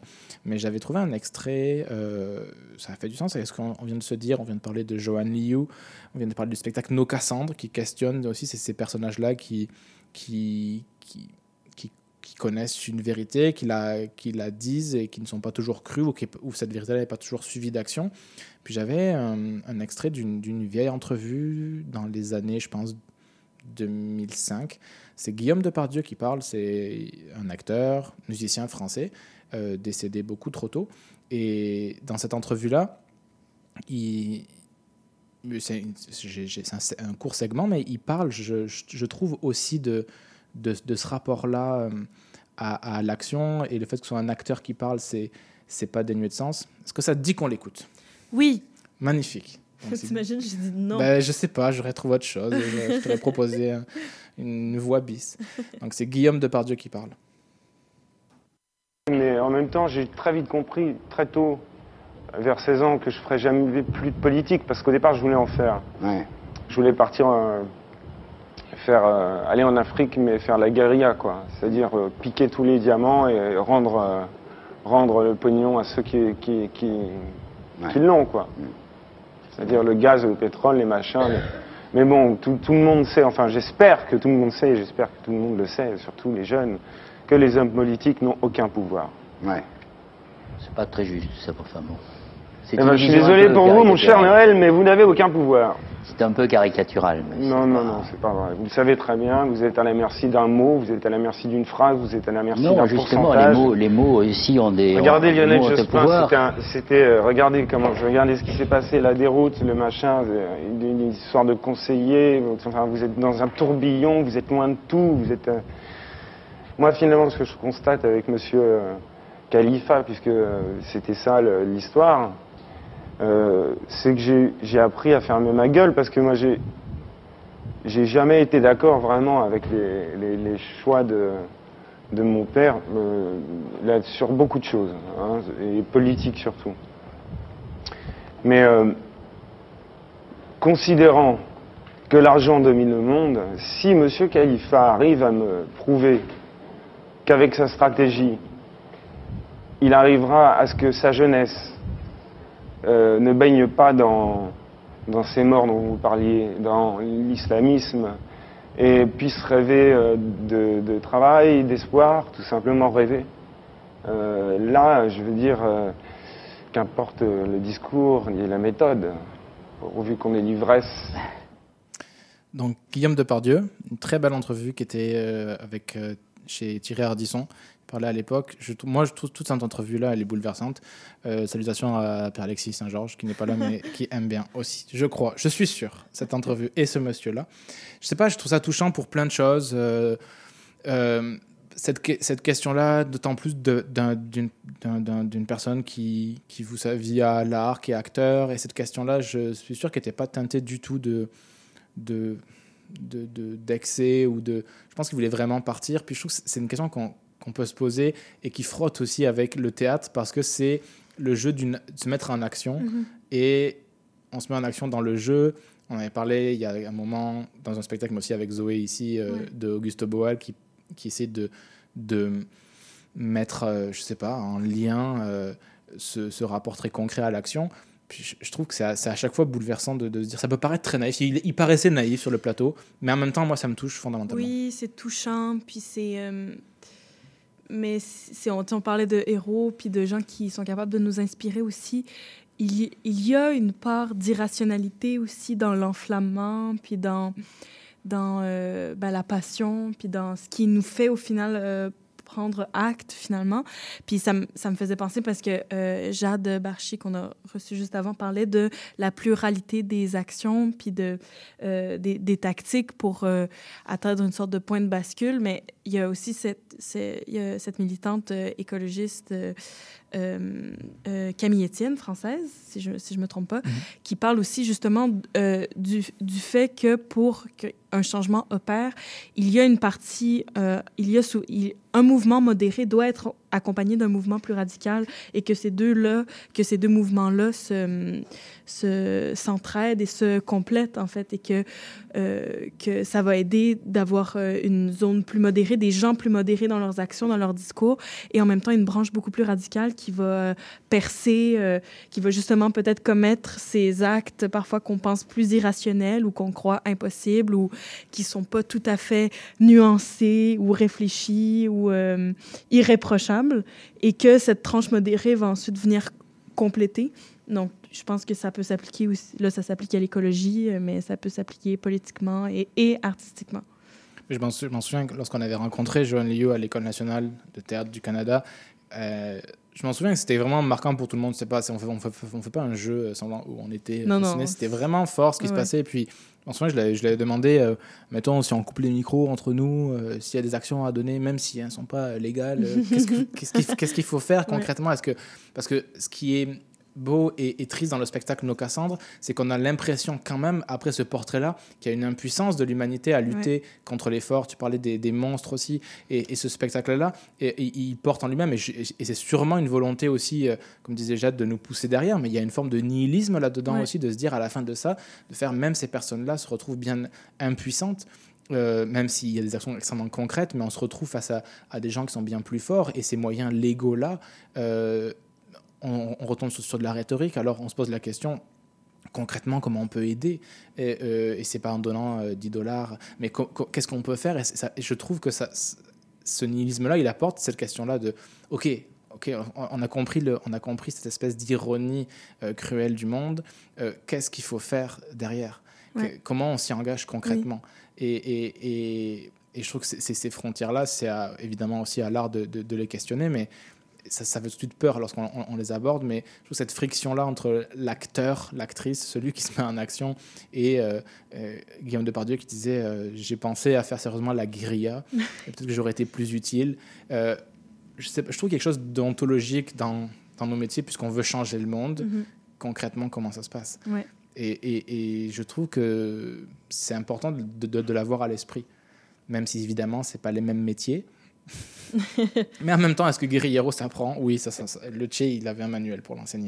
Il fallait euh, accepter de se sentir mauvais. Oui, c'est vrai. Oui, il y a- il y a, dans le manuel de la guérilla du Che, il y a Ouais, beaucoup de... acteur aussi, il faut accepter de sentir mauvais, je pense. Peut-être qu'il y a beaucoup de choses. Ouais. Il y a une métaphore, il fallait... Ouais, c'est vrai. Ouais. Mais son manuel, par exemple, le Che, son manuel de la guérilla, c'est très pragmatique. Oui. Il explique ce qu'il fallait prendre dans son sac.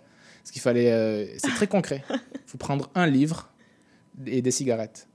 Bon. Oui, pas que ça non plus. Il y a des, Oui, il y a des- il y a des c'est- armes aussi. tout. C'est tout Mais être acteur, pareil. C'est ça. La même chose Il a pour l'instant. il y a- il a des- il y a armes à feu. Il y a des armes à feu. Ben, Nous, elles sont, ouais, elles sont moins efficaces. oui, elles sont, sont, moins, sont plus fausses. Elles sont plus fausses. Ouais. On ne peut pas fumer, c'est ça le problème. On peut pas On peut fumer. pas fumer. Oui. Repartons l'émission de la semaine dernière. On Non. peut pas fumer. Mais je trouve que c'est quand même ce jeune acteur-là, la Guillaume Depardieu, Il qui se prenait parle. pas pour un 7-up, en tout cas, ce- cet acteur-là. C'est- Non, et il le dit. Ouais.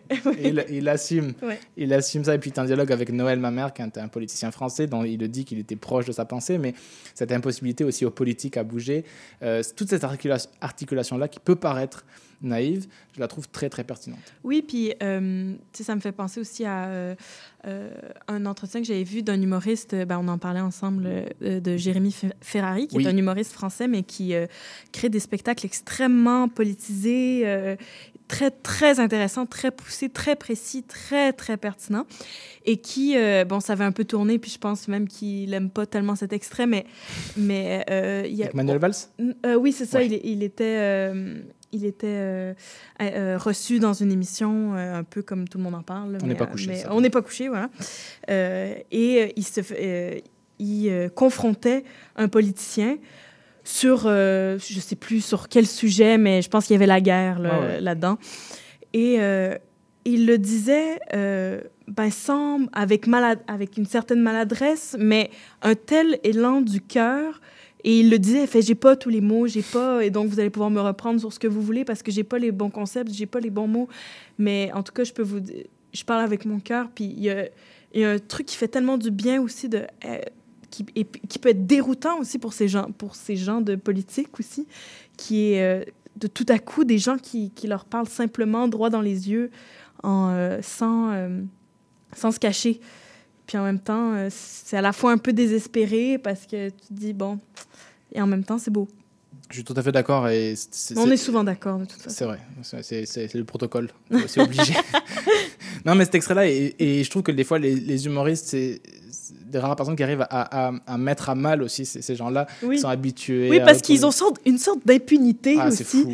Et les gens, les, ils, ils tiennent les gens par le rire. Et puis c'est vraiment, c'est, ça crée un lien direct avec les gens que d'autres euh, n'ont pas. Puis on retrouve la figure du bouffon, du roi. Ils ont d'autres prétentions que eux-mêmes. Oui. Et il y, a- y y une espèce quand même de liberté là-dedans. Si tu es journaliste, tu vas te faire reprendre que tu es journaliste, tu dois l'objectivité qui n'existe pas, etc. Alors que là, lui, il lui rentre dedans. Oui. Puis il y a une, et, et- et il y a une adhésion folle. Et puis c'est vrai qu'il dit j'étais maladroit, mais, mais sincère. Et, et clairement, il a gagné. Le, il a gagné. Oui, oui, oui. Ouais. Donc non, non, cl- clairement, euh, absolument. Tiens, c'est déjà de la musique qu'il faut passer. Youpi! J'adore la musique. Euh, ben voilà, c'est du rap engagé. C'est Made in, la France au rap français. Euh, Ça aussi, c'est. Voilà, comment. co- comment classique. Ben, un classique, je pense. Grand rappeur engagé qui se fait taper dessus un peu partout. Made in, la France au rap plus- français.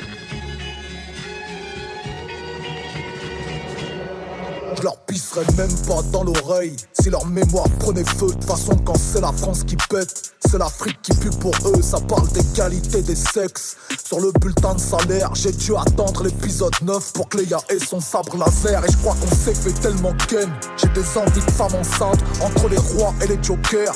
Y a plus rien qui les distingue, mais que les choses soient bien claires. Je veux devenir riche comme Crésus, pas que les circoncisions rituelles soient remboursées par la Sécu. La laïcité s'est fait greffer, les adducteurs JCVD, enlever le droit de vote à l'armée, donner le droit de vote aux étrangers, moins d'euros noix chez Pôle emploi, moins d'euros bleu au-dessus de 20 mètres, pas de charia au-dessus des lois, mais pas d'enfants en dessous des prêtres. Je monte sur la scène depuis petit, je fais pas de concert, je fais des meetings, je suis le candidat le plus légitime. Bonsoir tout le monde, je m'appelle Medine. Je suis dans la caisse présidentielle, côté passager c'est Mahlel, j'arrive en campagne dans ton bled. La France au rap français, la France au rap français. La France au rap français, la France au rap français. La France au rap français, la France au rap français. La France au rap français, la France au rap français. Cousine enlève bien ton hijab avant de rentrer au lycée. Car la France jusqu'à ce qu'elle nous aime On va la recréoliser. Bas les couilles de ta subvention Mais là dans le budget de la santé. De toute façon les prières sont plus sincères À l'hôpital qu'à la mosquée.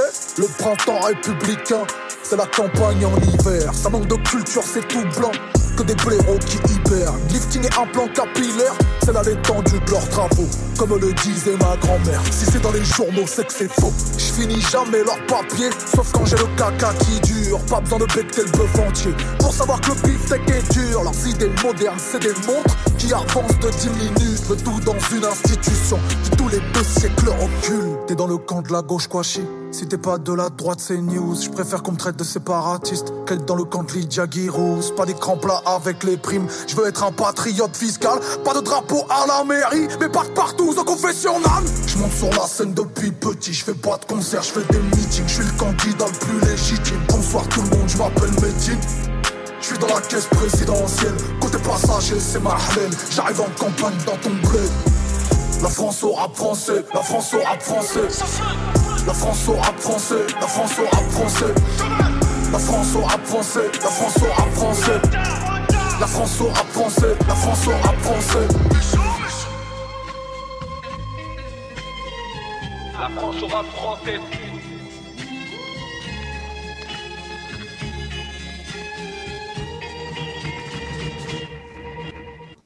J'avais dessiné. C'est- le reste de la chanson. Mais c'est un simple de quoi? De Aline. Ah Bah tu vois, merci. Bah, tu vois, je savais même pas. Je savais que s'il avait piqué ça à quelqu'un. Aline. C'est ça la chanson. Bah, voilà. C'est Medine. Oui, bah c'est aussi Aline. C'est Medine qui a repris Aline. Aline, voilà, exact. Très bon, Medine. Nous sommes toujours au quatrième mur, où on se parle de théâtre. Oui, et de, principalement. et de Société, et de, de société vie. et de et d'art de vivre. et d'art de vivre. Mais art de vivre, c'est connoté. Hein. Oui, c'est un peu C'est connoté. connoté un peu cucu. Ouais, c'est connoté cucu, on n'aime pas cucu. Non, donc c'est théâtre et politique de vie. Non, ça c'est connoté. Et euh, vie politique. Hmm. Théâtre, Politiquement théâtre. théâtre et tout ce qui s'en suivra. Voilà. Non plus. Théâtre, Théâtre, art total. Théâtre, art total. Ouais. Mais là, on sent le, on sent les relents de l'action directe. Mais c'est bien, c'est bien, c'est- musclé. Oui, oui, ça, on pourrait sortir un manuel, je pense. Je pense, ouais. En parlant de manuel, on dirait que c'est une transition toute faite. Oui. J'avais aussi. suis chroniqueuse professionnelle. Oui, euh, une transition assurée. Il y a un... D'ailleurs, on va- on va reprendre notre... euh, qui a eu un succès euh, quasiment mondial, je pense, de euh, nos, nos- nos souhaits, nos souhaits artistiques de, de l'année. C'est ce qui, ce qui- ce qui- ce qu'on aime là-dessus. Oui. Pas tout de suite, on réfléchit. Oui. Mais ça, ça, ça a bien marché, ça, Oui. parce que ça, ça, transforme la neurasthénie en, en joie possible. Oui. Ce que tu me disais euh, Oui. avec ces mots-là. ces mots-là. Oui. Euh, bah, Il y a un très bon texte qui est sorti en France, je pense qu'il va sortir bientôt aux éditions Divergentes, s'appelle Littérature et Révolution. Euh, c'est surtout qui l'écrit, c'est Kautar Archi et Joseph Andras, deux personnes qui dialoguent autour de la littérature et la révolution, et ils ont mis une phrase en exergue de leur livre euh, d'un révolutionnaire, euh, de Victor Serge, s'appelle une citation qui date de 1932. Je nous la lis. Euh, Victor Serge écrit en ouverture, pas en ouverture, mais ils l'ont prise de littérature et révolution, une littérature qui poserait les grands problèmes de la vie moderne, s'intéresserait au destin du monde, connaîtrait le destin euh, connaîtrait le travail pardon, et les travailleurs, découvrirait en d'autres termes les 9 dixièmes jusqu'à présent ignorés de la société, qui ne se contenterait pas de décrire le monde, mais penserait à le transformer, bref, serait active et non passive, ferait appel à toutes les facultés de l'humain, répondrait à tous ses besoins spirituels au lieu de se borner à distraire les riches, une littérature de cette sorte serait, indépendamment même des intentions de ses créateurs, puissamment révolutionnaire. Fin de la citation. Ils discutent dans, leur texte justement de littérature et révolution, et, je- ça fait partie, je trouve, des, Joseph André, que je connais encore mieux, qui traite beaucoup de, de, de vie au pluriel. Il s'inspire beaucoup de, la vie, euh, de biographie au pluriel. Et, je trouve que cette idée-là renvoie aussi à une, une des essences aussi quand même du théâtre, qui serait aussi de et du théâtre contemporain aussi, où on a, on s'est plus dit qu'il fallait raconter juste l'histoire des, des princes et des princesses, ou qui était le genre noble de la tragédie, et que les, ces problèmes de la vie moderne étaient, cantonnés aux, euh, aux comédies, etc. Je trouve que ça pose une question aussi de euh, qu'est-ce que ça veut dire produire un art politique euh, qui, peut appeler révolutionnaire. Et je, trouve que moi, je trouve ça inspirant. Premièrement. Mhm.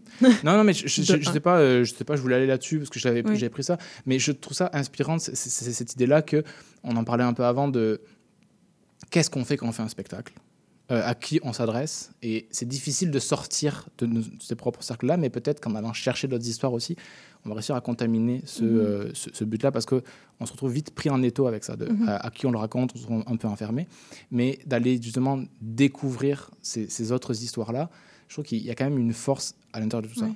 Et quelles autres euh, histoires, toi, t'aimerais raconter que tu trouves qu'on voit passer? La mienne. Et la mienne, pas- celle de Hugo Flex. La mienne. En 18 tomes. Ouais. Ce sera un chœur de 20 interprètes. qui chanteront mes louanges. Non, mais je, je- je trouve que déjà, ça donne. C'est aussi l'importance de, de nouveaux récits et de, Mhm. de voir comment on, on reparle à chaque fois du monde. Euh, je reviens à chaque fois là-dessus où euh, Coltès disait je préfère voir un, un- un- un spectacle moyen contemporain que revoir un énième Shakespeare. Oui. Comment on se parle à nous-mêmes, co- co- comment on se raconte notre monde. Et je sais pas quelle, euh, quelles histoires j'aimerais raconter, mais ça, j'ai que des termes nuls anglais. Le terme c'était challenger. Mm. Ça nous oblige Ouais. à, à, à- à tr- à trouver d'autres issues, nous, j'ai Oui. l'impression. Je ne sais pas encore ce que je veux faire avec ça, mais je trouve ça intéressant d'aller chercher ça. Et des, souvent, les, les grandes œuvres parlent des, de, de petits mondes extrêmement euh, du, du local. Mhm. Euh, et et ça, je trouve, je trouve ça fort aussi. Et ça, ça fait le lien parce qu'on parlait de tragédie, on parlait de, de, de figures mythiques, héroïques, qui, sont, qui moi, qui m'inspirent beaucoup, qui sont hyper importantes. Et en même temps, d'aller chercher justement ce, ce contemporain-là, euh, voir comment on se débrouille, nous, avec la vie. Il y a quelque chose peut-être là d'un peu révolutionnaire de faire entendre d'autres voix. Euh, sans faire de la politique, on donne la voix à ceux qui n'ont pas la voix, évidemment. Mhm. Mais comment rac- se raconter nous? Oui, puis de, ben, de donner la parole à aussi des, des gens qui sont différents euh, de nous, qui ouais. raconteront euh, leurs histoires. Ou... Ouais, oui, oui, de la pluralité des voix aussi. Donc euh, c'est- pour ça, et, et des gens comme Andras qui reprennent vraiment, qui ont une écriture très intéressante, qui reprend vraiment des, souvent des personnages qui ont existé. Il avait écrit, je pense, c'était son premier texte de nos frères blessés. Oui. Il parlait de Fernand Yveton, qui était le, Oui. le, le seul euh, Français. Français mort pour l'Algérie, Ouais. condamné Et à mort, exécuté, ouais, c'est exécuté par Ouais. l'État français, et qui, a, qui ses derniers mots auraient été Vive l'Algérie libre. Et, et donc il reprend, ce- il en fait une fiction, mais il reprend cette histoire-là. Euh, il, il en a, il en a fait beaucoup euh, dernièrement. Oui, re- mais c'est vrai que ça déplace le regard, en fait. euh, C'est ça. Je pense qu'il joue exactement ça. Je pense qu'il travaille beaucoup ça en littérature. Mhm. Comment déplacer le regard, comment s'at- s'attacher au réel historique, qu'est-ce que ça veut dire ne pas trahir la réalité historique, et comment déplacer ce, ce- ce regard-là. Et Mhm. dans ce geste-là, il y a forcément quelque chose de révolutionnaire. Et, hum, et je sais pas, je, je- je trouve ça intéressant, même si euh, ça pose évidemment beaucoup de questions de qu'est- qu'est-ce qu'on fait avec ça, quoi. Ouais. Mais hum, je, je, je vais sortir ça aussi parce que je, je sais que toi, dans tes écritures, parce que tu, tu n'es pas qu'une actrice. Oh. En plus d'être citoyenne du monde. Ah, ça oui, par contre. tu- non, mais tu écris aussi, et puis cette importance-là de raconter des histoires, Oui. d'aller chercher un peu à côté. Oui, puis en effet, ben, oui, sans euh, en effet détruire la. En fait, c'est comment ne pas détruire, comme tu dis, la, la réalité historique. Donc, en, en étant le plus juste possible dans notre description du monde, j'imagine, tout en euh, allant chercher euh, ce qu'on ne sait pas du, ce qu'on ne sait pas du monde et aussi d'aller chercher dans ces ombres de ce qu'on ne sait pas du monde en, nous-mêmes. Puis il y avait une, très belle phrase d'un spectacle que je, ne nommerai pas parce que je vais avoir l'air d'une vendue qui disait euh, Je n'écris. C'est pas le mien. Déjà. Je dirais pas. Euh, qui disait J'écrirai pas sur ce qui est arrivé, mais sur ce qui est possible. Et, et je trouve ça très beau parce que Ouais. c'est en fait c'est de rester justement dans cette justesse là parce que c'est possible mais euh, en allant euh, chercher ce qui est à inventer ou euh, ce qui est en marge ou ce qu'on ce qu'on ce qu'on connaît pas et donc qui, qui nous qui déplace notre vision du monde en y restant en restant fidèle à lui. Ouais. Mais oui, je, je vois de quel spectacle tu parles. Oui. Et c'est vrai, non, mais c'est vrai que cette phrase m'avait marqué aussi. Oui. Et je trouve que c'est- tout le- les ambiguïtés, le travail de la littérature. On ne dira pas c'est qui. On va le mimer avec Ouais, les voilà. non, mais c'est vrai, c'est vrai. Oh mon dieu, le... attends, le temps passe vite. Oui. Ah non, il faut, que faut mettre de la musique déjà. Ouais. C'est moi qui chante, c'est mon nouvel album Euh, Qui s'appelle comment? Qui s'appelle J'irai à Marseille mais seulement dimanche. Et c'est inspiré de quoi? C'est aspiré. euh, c'est euh, c'est- je suis jamais allée à Marseille. J'ai passé dix mois en France et je suis jamais allée à Marseille. Et je m'en veux énormément. Alors j'y vais, j'y vais ce dimanche. Directement ce, ce dimanche, je prends l'avion et j'irai à Marseille. C'est un magnifique pitch d'album. Oui. Mais sinon, on va écouter les Idols. Ah, bon, bon, d'accord. Mais, Avec Grace. mais on passe mon album après, même. ouais, enregistre-le, puis on le passe. Ça marche. Sans, sans, sans problème. Ça marche. C'est la dernière. Leur album sort bientôt, puis ils en ont divulgué deux. Une qu'on a mise partout dans mon spectacle. Dancer, là, c'est Grace, c'est la deuxième. Donc, c'est les Idols maintenant.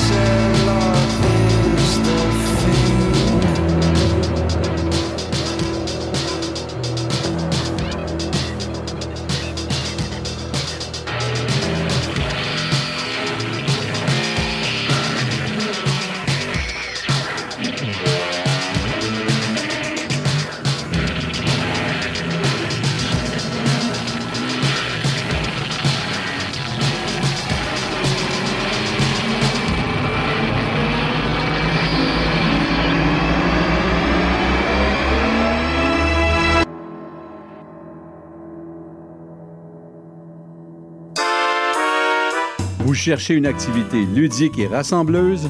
Inscrivez le Bingo Radio de CIBL à votre agenda. Chaque semaine, courez la chance de gagner 3500 dollars en prix. Invitez vos amis et jouez avec nous tous les dimanches dès 13h. Pour participer, procurez-vous les cartes de jeu du bingo de CIBL dans un point de vente près de chez vous. Pour trouver des lieux, visitez notre site web au cibl1015.com sous l'onglet Bingo Radio de CIBL. À dimanche prochain et bonne chance! Tout sur la littérature. Cette forme-là parlait d'une certaine manière du fond que je voulais explorer. Et ça va générer chez lui une réelle angoisse. Une série nouvelle qui s'appelle Le Projet P. Le personnage de Marion, par exemple, c'est beaucoup défini à travers ce qu'elle peut faire pour les autres ou ce qu'elle représente aux yeux des autres. Avec Linda Dion et Mike Seviano. Jeudi 18h, rediffusion mardi 11h30. CIBL, au cœur de la littérature. CIBL, au cœur du théâtre aussi. Oui. C'est un des Au cœur de la qui- cité, c'est la même chose. Qui nous lance très bien. Ouais. Euh, J'avais plusieurs choses. Par où commencer On parlait des discours. euh, on parlait des discours des gens importants des présidents. Et on a en France, on a une nouvelle ministre euh, qui fait beaucoup de ministères en ce moment. Elle est ministre, elle est ministre de l'Éducation, euh, des Sports, des Olympiques. Mais c'est temporaire, non? Non, non, non. Non Non, et puis euh, après, ça a pris 25 minutes pour qu'elle balance des conneries partout. et c'est hallucinant. Et, et c'est fou. Bon, c'est pas pour ça que je veux parler d'elle, parce qu'il y a beaucoup de choses, mais c'est à, voir. hein. Ouais. C'est série Netflix. hein. Elle a dit euh, c'est n'importe quoi. Mais c'est surprenant de bêtises parfois. Et, non, et là, vu que moi j'aime bien tout ce qui est euh, texte, poésie, elle a expliqué pourquoi on l'avait nommée. Puis je te, je te partage la phrase. Ouais. Je pense qu'il y, a- il y a matière à Ah oui, discussion. Et non, je te jure, c'est pas, c'est c'est pas vide. Bah si, mais non. Elle dit, je la cite, donc euh, voilà. Le président Emmanuel Macron et son premier ministre Gabriel Attal, et c'est là où ça devient intéressant, m'ont confié Dans l'oreille. un continuum de responsabilités aux synergies nombreuses avec en son cœur une ambition, le réarmement civique de notre jeunesse. Fin de citation. D'accord. Et ça, Mon Dieu. voilà, ça a fait le tour un peu de, de gens qui comprennent pas ce qui se passe. Le réarmement civique de notre Ouais. jeunesse. Et un continuum aux synergies quand même. Au synergique. Aux synergies Aux synergies. nombreuses. Avec en Aussi- son cœur une ambition. Aux synergies nombreuses Non. Un continuum de responsabilité. Ouais. O à UX. Ah, synergie Oui, nombreuse. Aux synergies Aux nombreuses. synergies nombreuses. Avec en son cœur une ambition, deux points, le réarmement civique de notre jeunesse. Elle doit être bonne au Scrabble? On doit être bonne à je sais pas quoi, mais c'est quand même fou quand on parle de discours vide. Parce qu'on Ouais. s'en parlait avant l'émi- l'émission, j'ai Ouais. épluché ce qu'avait dit le ministre de, de, de la Culture et des Communications ici, Oui. au Québec, ce qu'il dit sur le théâtre, tout ça, et, et de voir le, le- le- le vide de ces discours-là, Oui. Une fois qu'ils sont purgés de leurs de leurs mots-clés. Ouais, oui, oui. Moi, je trouve ça quand même étonnant. Non, c'est très étonnant. Je Ça- pourrais pas te dire de quoi ça parle. Moi, ça me fascine. Oui. Parce que quand même, on attend deux... Et que ça euh, passe, ça passe. Mais c'est- que ça a l'air classe, Ouais. mais quand même. Ouais. Puis ouais, c'est ça. Moi, je, je me suis dit, parce que notre ministre de- au Québec de la culture et des communications, j'ai oublié son nom, tu vois. Mhm. euh, je me suis dit, qu'est-ce qu'il raconte sur le théâtre, qu'est-ce qu'il parle de, de l'art, tout ça. Et Ouais. puis, c'est très intéressant de voir à quel point, on parlait de Joanne Liu qui était dans le concret, dans le pragmatisme, à quel point c'est toujours nébuleux, et toujours flou, et toujours un savant sous la douche. Oui, ouais, ouais, ouais. Et je trouve qu'il y a matière, un, à, à comédie au théâtre. Ah oui. Et en même temps, c'est assez euh, désespérant quand même, parce que si on fait, on, on fait confiance aux mots, on, on croit aux mots, on croit que la parole peut changer le monde. Puis là, on se retrouve avec des, des flux de mots, de phrases, qui ne veulent rien dire. Et ça, je trouve ça intéressant. Et Oui. euh, euh, comment on dit quand on a très très peur? Terrifiant. Terrifiant, oui, c'est terrifiant. Ben c'est, mais c'est même c'est effarant des fois. On dirait que tu, tu perds tes Effarant. moyens, tu perds tes moyens devant ça aussi des fois parce que tu dis mais c'est pas possible que quelqu'un Mais non, mais- qui est supposé être euh, le mi- notre ministre euh, Balance ça. ba- balance ça avec des mots aussi vides et aussi et, qu- et qu'après il sort il se dit ah il se, il se remet la cravate il fait Je- j'ai bien parlé hein. Non, Là, mais j'ai je- dit- là j'ai dit ce que que je pensais tout bas Comment on fait pour... euh, Parce que quand même, ça, ça- ça passe quand même par là. Évidemment qu'il y a des actions, mais ils parlent beaucoup, ils prennent beaucoup la parole. Puis Mhm. J'ai une grande inquiétude par rapport à ça, puisque au théâtre, on développe uniquement des discours. Le théâtre, c'est l'art justement où ça fait juste parler. Euh, Ouais. La didascalie n'est pas entendue. Tu as juste accès à des gens qui sont en train de parler. et de bouger, Mhm. mais de, de, de voir comment on peut euh, essayer de dialoguer avec ces gens-là, ça me semble déjà vain. Et, Oui, et j'ai l'impression qu'il y a une stratégie, mais ça a déjà été étudié, mais une stratégie folle de. C'est même pas de noyer le poisson, là, c'est. euh, pff, enterrer. Oh, Je, je sais pas. C'est aller nager avec, je pense. Ouais. C'est- le- Mais donc ça, euh, ces phrases-là qui sortent, qui sont en même temps intouchables, parce que tu peux pas. Parce que ça veut rien dire. Mais encore une fois, je, je pense qu'on s'était parlé de, de Franck Lepage avec son, son jeu. Franck Lepage qui fait des conférences gesticulées en, en France et il a un jeu. euh, il, a, il a écrit une quinzaine de mots sur des petites fiches. On pourrait le faire ici, euh, qui sont des Ah mots oui, euh, comme démocratie, Oui. euh, participatif, diagnostic partagé, Ouais. des, des, des- des mots comme ça. Ouais. Et il, il brasse les mots. Oui. Et il fait des phrases Il fait des phrases en en pigeant un, un par un par Ouais. un. Et le discours a l'air d'avoir du sens. Oui, oui, oui. C'est vrai qu'il faudrait qu'on le fasse. Ah non, mais ça, c'est quand même fascinant. Avec, avec ces mots-là, projet. Ouais. Oui. ter- Concrètement. Territoire. Ouais. Et, et, et ça, je trouve ça effrayant. Oui, c'est effrayant. Et, donc, lui, il peut, il peut faire un discours facilement et dit si on, si on enlève ces mots de, à, à ces gens-là, qu'est-ce qu'ils vont, euh, qu'est-ce qu'ils vont produire comme, leur en- comme on, leur- discours oui, on leur enlève les petites fiches. Ben ouais, c'est, mais on l'entend souvent là. Ouais, ça, di- diagnostic partagé. Ouais. Ouais. Les, les- les territoires aussi. Oui, oui. Enfin, bref, et Ouais.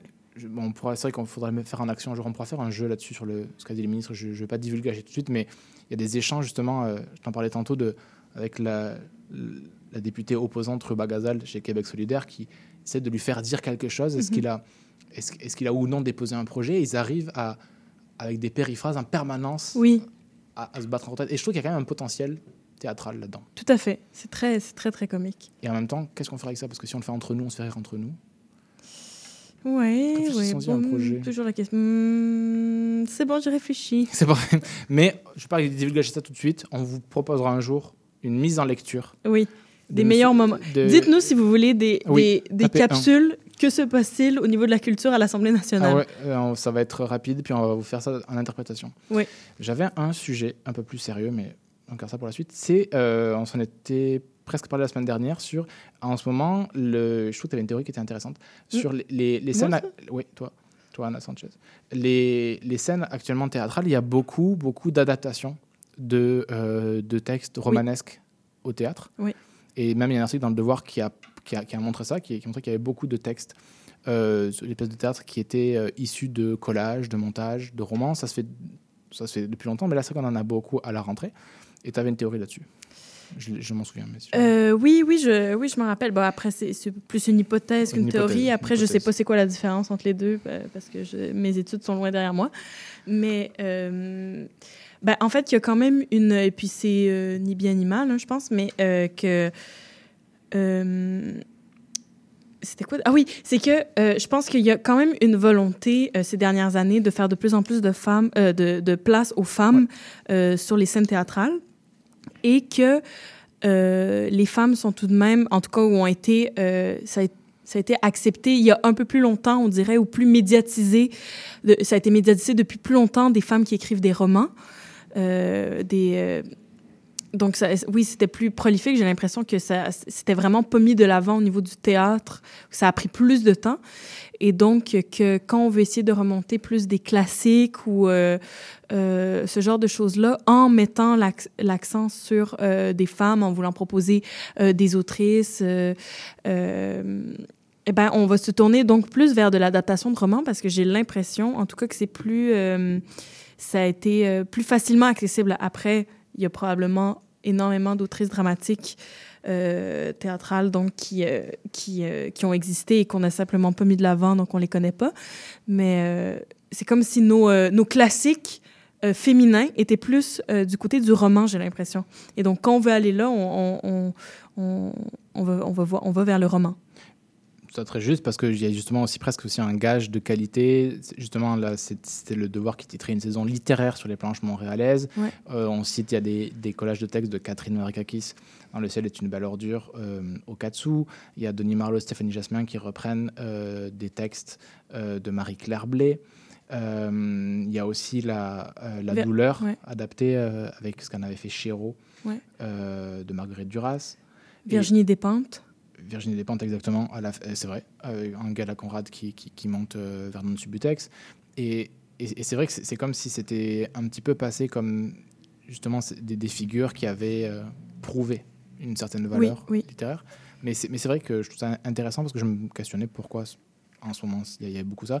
Il y a aussi d'autres, euh, il y a des textes de- d'hommes aussi qui sont, il y y a romanesque avec euh, Shi Tai Wei qui, qui fait Membrane, mis en scène par euh, Cédric Delon Bouchard, qui a la manuel de Sauvage, qui est adapté Mhm. par son propre auteur Philippe Parigueral. Enfin, il y a beaucoup aussi d'hommes, Mhm. mais c'est vrai que ce serait intéressant cette image-là, et je pense qu'aussi c'est, je sais pas, il y a une manière peut-être de, vas-y, je t'en prie. Mais non, mais euh, c'est vrai aussi ce que tu dis sur la valeur sûre aussi. je- un, un truc de, de se dire, euh, je vais aller, euh, je vais aller chercher, ben, en fait, un, quelque chose qui existe déjà et que je sais de qualité, puis je vais essayer d'en faire quelque chose sur, sur scène. Puis peut-être aussi qu'il y a euh, une envie de sortir des, justement des Shakespeare ou des Molières qu'on remonte depuis, euh, depuis la nuit des temps.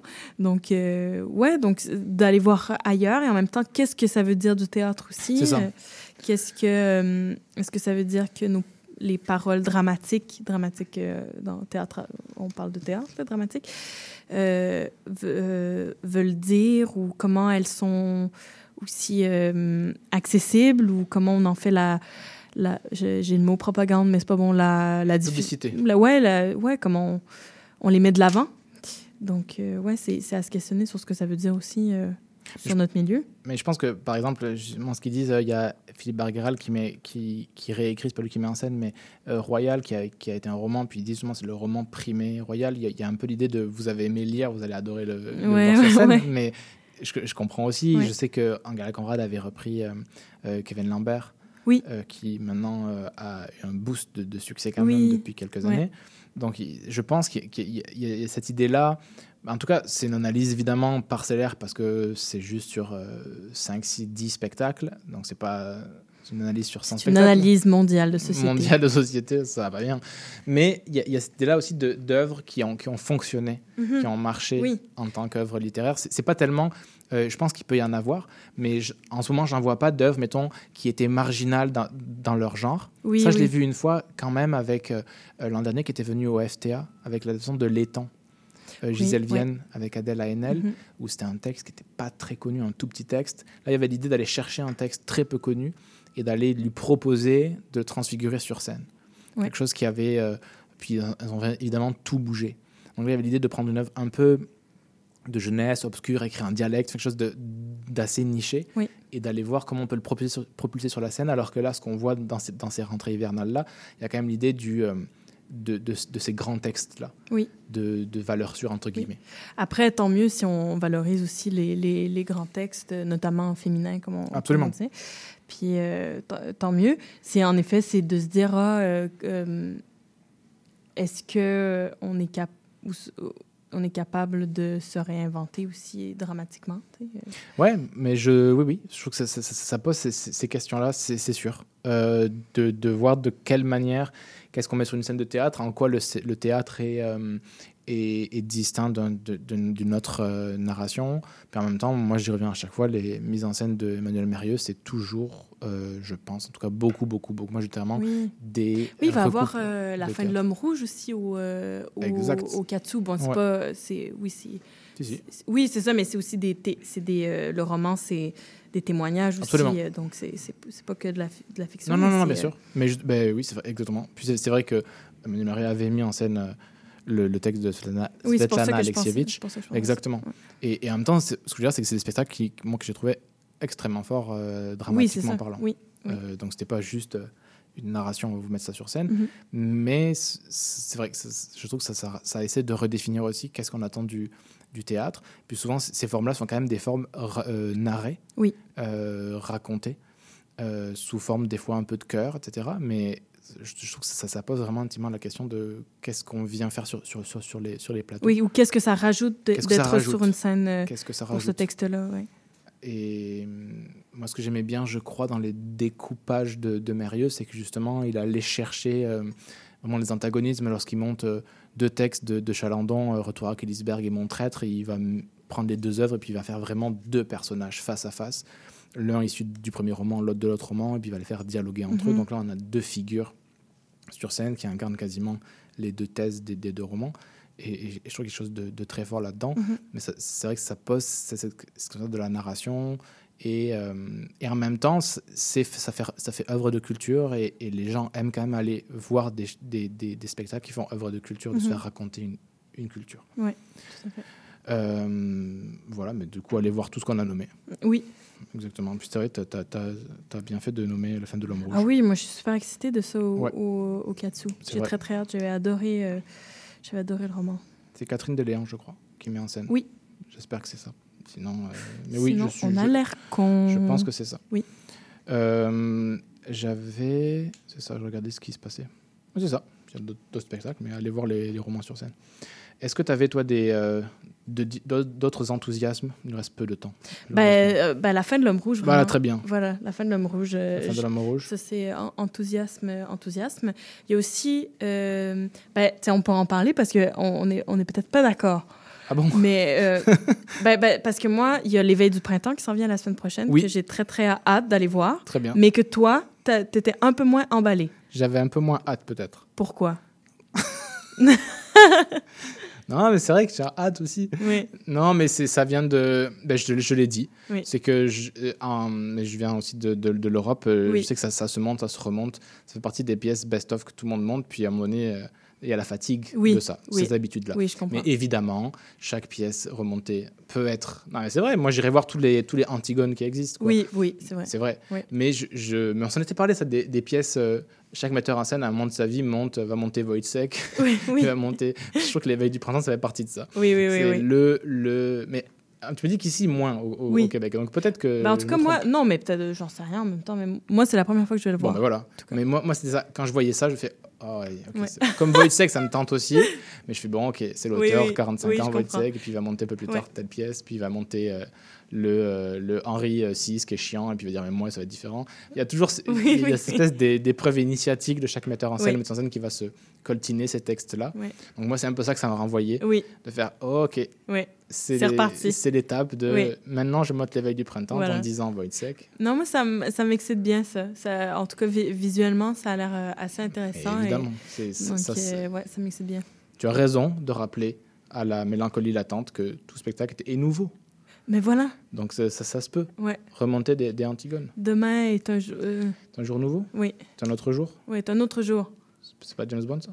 Ouais, Non, c'est Meurt un autre jour. voilà.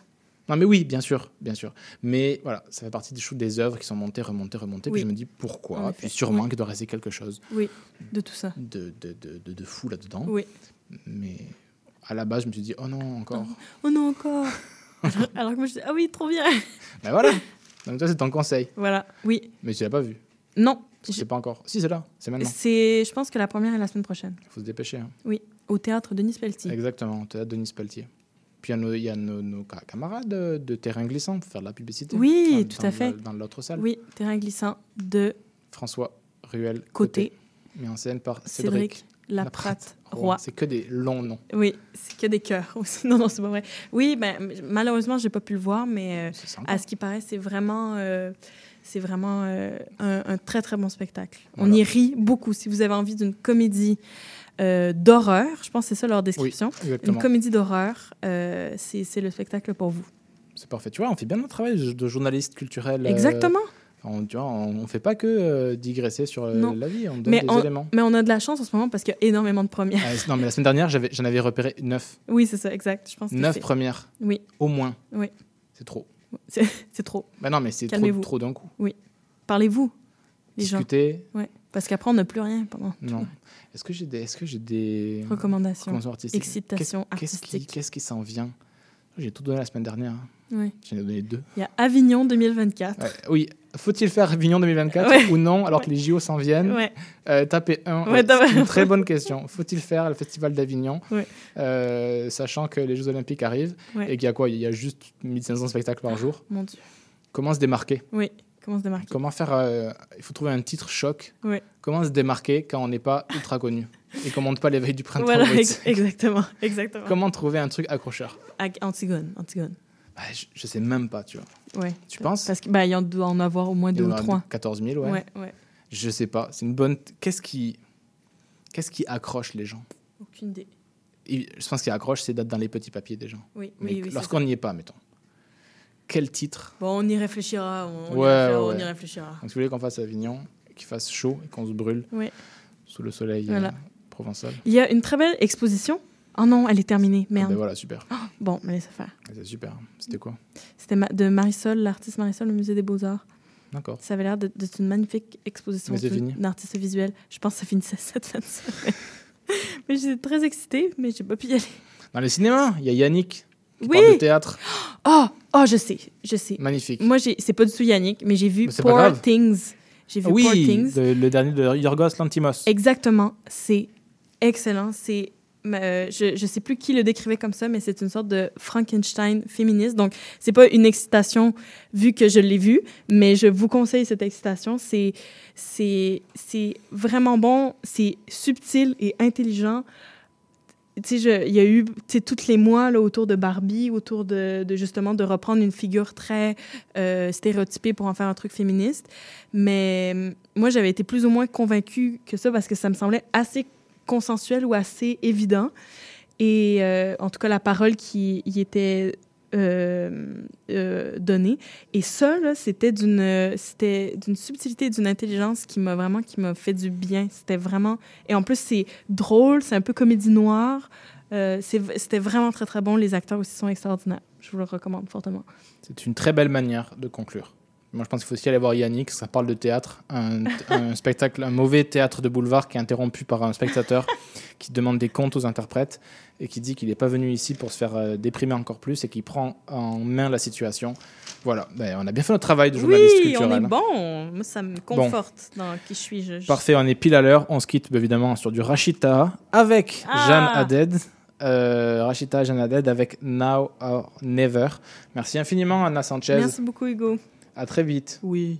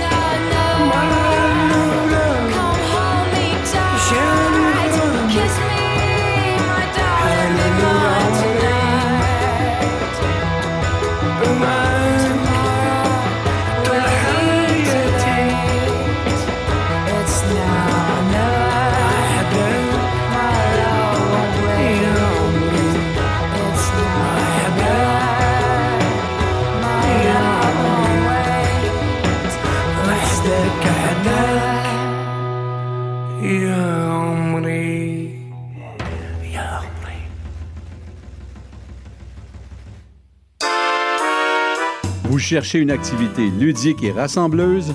Inscrivez le Bingo Radio de CIBL à votre agenda. Chaque semaine, courez la chance de gagner 3500 dollars en prix. Invitez vos amis et jouez avec nous tous les dimanches dès 13h. Pour participer, procurez-vous les cartes de jeu du bingo de CIBL dans un point de vente près de chez vous. Pour trouver des lieux, visitez notre site web au cibl1015.com sous l'onglet Bingo Radio de CIBL. À dimanche prochain et bonne chance! Depuis plus de 30 ans, le journal mensuel Écho Montréal est le fier porte-parole de l'actualité politique, économique, sociale et culturelle au cœur de Montréal. Distribué gratuitement et rejoignant 200 000 lecteurs, Écho Montréal est aussi un véhicule publicitaire polyvalent en répondant efficacement aux besoins de différents annonceurs, comme dans l'immobilier ou tout simplement pour y afficher avis public ou services professionnels. À lire ce mois-ci dans Éco Montréal. Le Stade olympique, un trésor caché, difficile de sourire à Montréal, 2024 des résolutions et des contradictions, Immobilier 2024, investir dans l'immobilier, le fanatisme des syndicats. Pour en savoir plus, nous vous invitons à visiter notre plateforme numérique à écomontréal.com ou à composer le 514-844-2133. 514-844-2133.